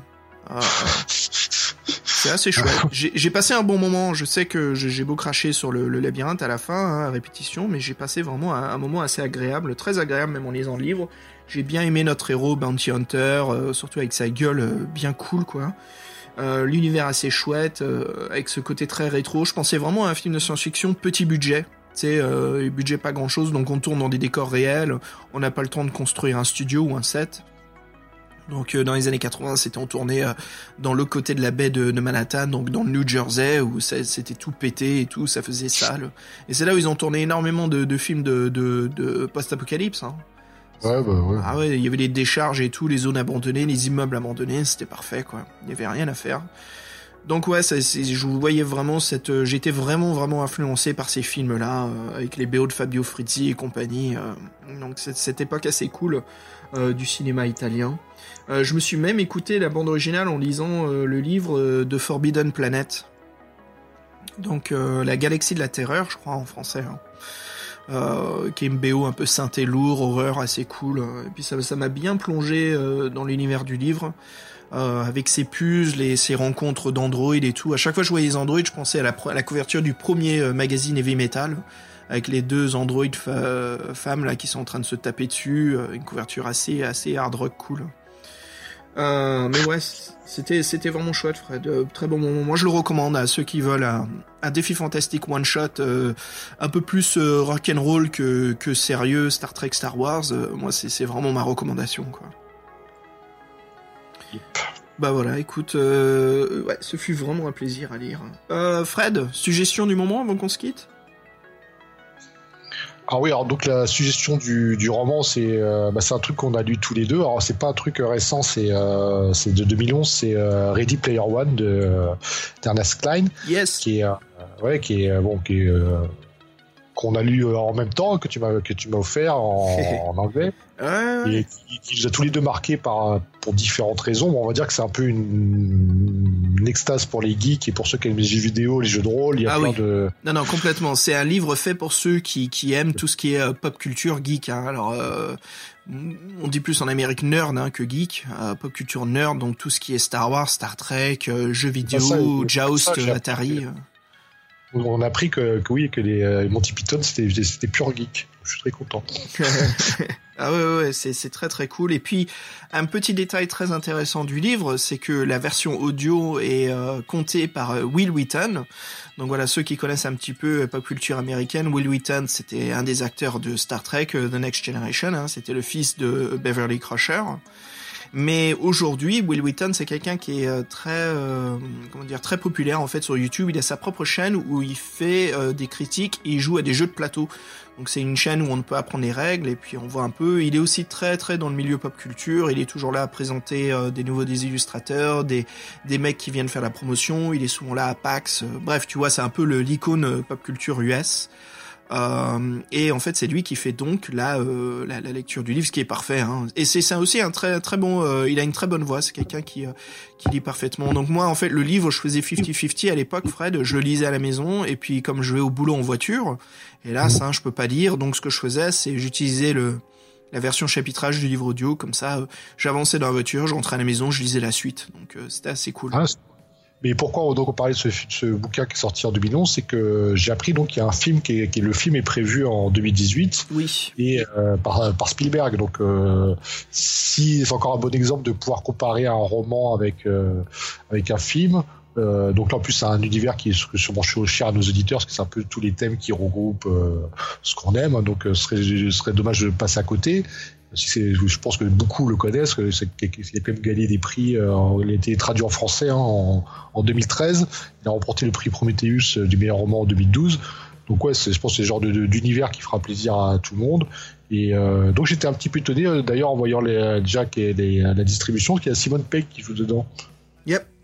Ah, par joue, choix hein, pour ce genre de, de, de- Ah, non, parce que- Ouais, mais sauf que le problème c'est que le personnage qui joue c'est un gros ours euh, léché de de 70, 65, 70 ans et donc ça ouais bon voilà. après, Ouais, mais bon, il jouait aussi l'extraterrestre là dans The Force Awakens, le dernier Star Wars.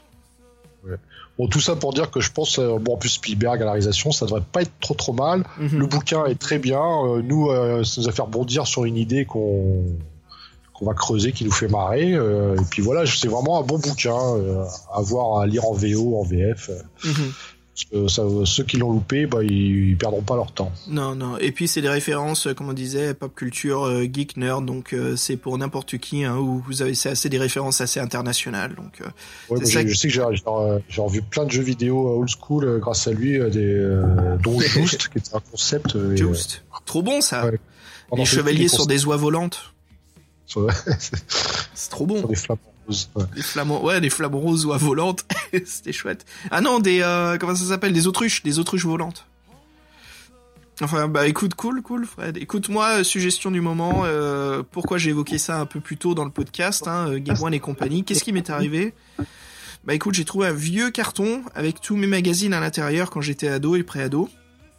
Et euh, ça m'a un peu ram- ouvert une partie du cerveau qui était complètement oubliée, endormie. Hein. Euh, donc voilà, mes ne- neurones ils sont réactivés là-dessus. Et qu'est-ce que j'ai trouvé dans ce carton? Bah il y avait mes vieux magazines de Gen 4. Je sais pas si tu te souviens de ça.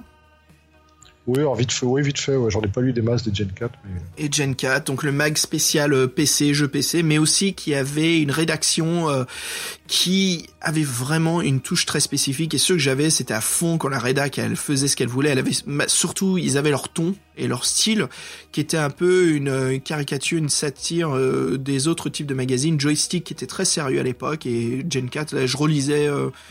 C'était une revue pour euh, Crush Kill and Destroy, et puis il y avait aussi, euh, je sais pas ce que c'était le jeu. euh, Dungeon Keeper, je crois. Et ouais, en fait, ils avaient leur style et leur style, en fait, c'était d'être euh, un peu plus relax et cool. Tu sais, ils utilisaient plus du jargon hein, et moins du, du de l'écriture de plume. Euh, donc ils étaient un peu plus modernes avec euh, donc c'était assez sympa et puis euh, avec leur pochette assez cool qui était euh, une couleur opaque euh, avec euh, une découpage d'une image de jeu vidéo par dessus et puis voilà, il y avait aussi mes mangas de gun tout au fond, qui coûtaient 18 francs à l'époque. voilà, les petits découpages des chapitres et euh, ce qui m'a remis sur Zapan. Et puis comme on est en train, de- comme on a lu le livre là, qui était sur les chasseurs de primes, ah bah, ça m'a rappelé un peu tout ça. Donc c'est- c'était chouette. Et puis euh, bien sûr, ça retourne au fond du carton et puis ça se remet de côté. Et voilà, une petite porte à remonter le temps. Donc ma suggestion, c'était si jamais vous avez un de ce genre de carton avec des magazines euh, Jam et compagnie, quoi, tous ces trucs un petit peu. euh, si vous êtes, si vous êtes dans votre trentaine aujourd'hui, voilà, ça, ça vous, c'est assez cool, quoi. Moi, ça m'a fait plaisir de retrouver un petit peu ça. Ça, me- me rappelle aussi à quel point à l'époque, euh, ouais, il y avait beaucoup de jeux vidéo qui sortaient, mais mon dieu, quoi, les trois quarts, euh, c'était, c'était rare de trouver la perle. Et quand il y avait une perle, euh, c'est ça, on en causait partout. Et aujourd'hui, je trouve qu'on a beaucoup plus de perles qui sortent en même temps. hein. je veux dire, euh, entre les Final Fantasy XV, les, euh, les Rise of Tomb Raider, les. euh, Ah, L'industrie du jeu vidéo est passée devant celle du film. Hein. Ah pas- ouais, pas- ouais, ouais, ouais, le Horizon Zero Dawn. Bon, enfin, ce que je veux dire, c'est qu'il y a beaucoup de très bons jeux à jouer ces temps-ci. Donc, euh, ou à l'époque, quand on avait un très bon, tout le monde était dessus. Hein. Je veux dire, une fois qu'il y avait Starcraft, euh, on passait tous ces soirées réseau là-dessus, quoi. Bref, voilà, Fred, un petit moment. Donc, euh, bah écoute, c'est tout. Hein, c'était chouette. C'était vraiment euh, un livre assez cool. On s'est bien marré là. Mais comme d'habitude, arrive la fin. Et ben, je te propose de se quitter en musique. Mm.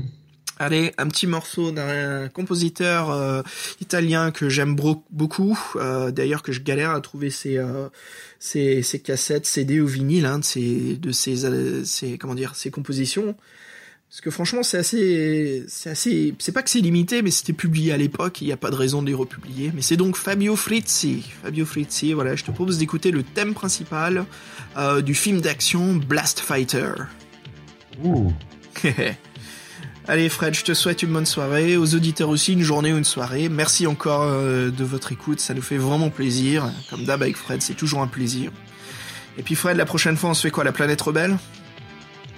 Soyons rebelles. Soyons rebelles, la planète rebelle, c'est parti. Allez, sur ce, je te dis à très bientôt. Salut tout le monde. See you.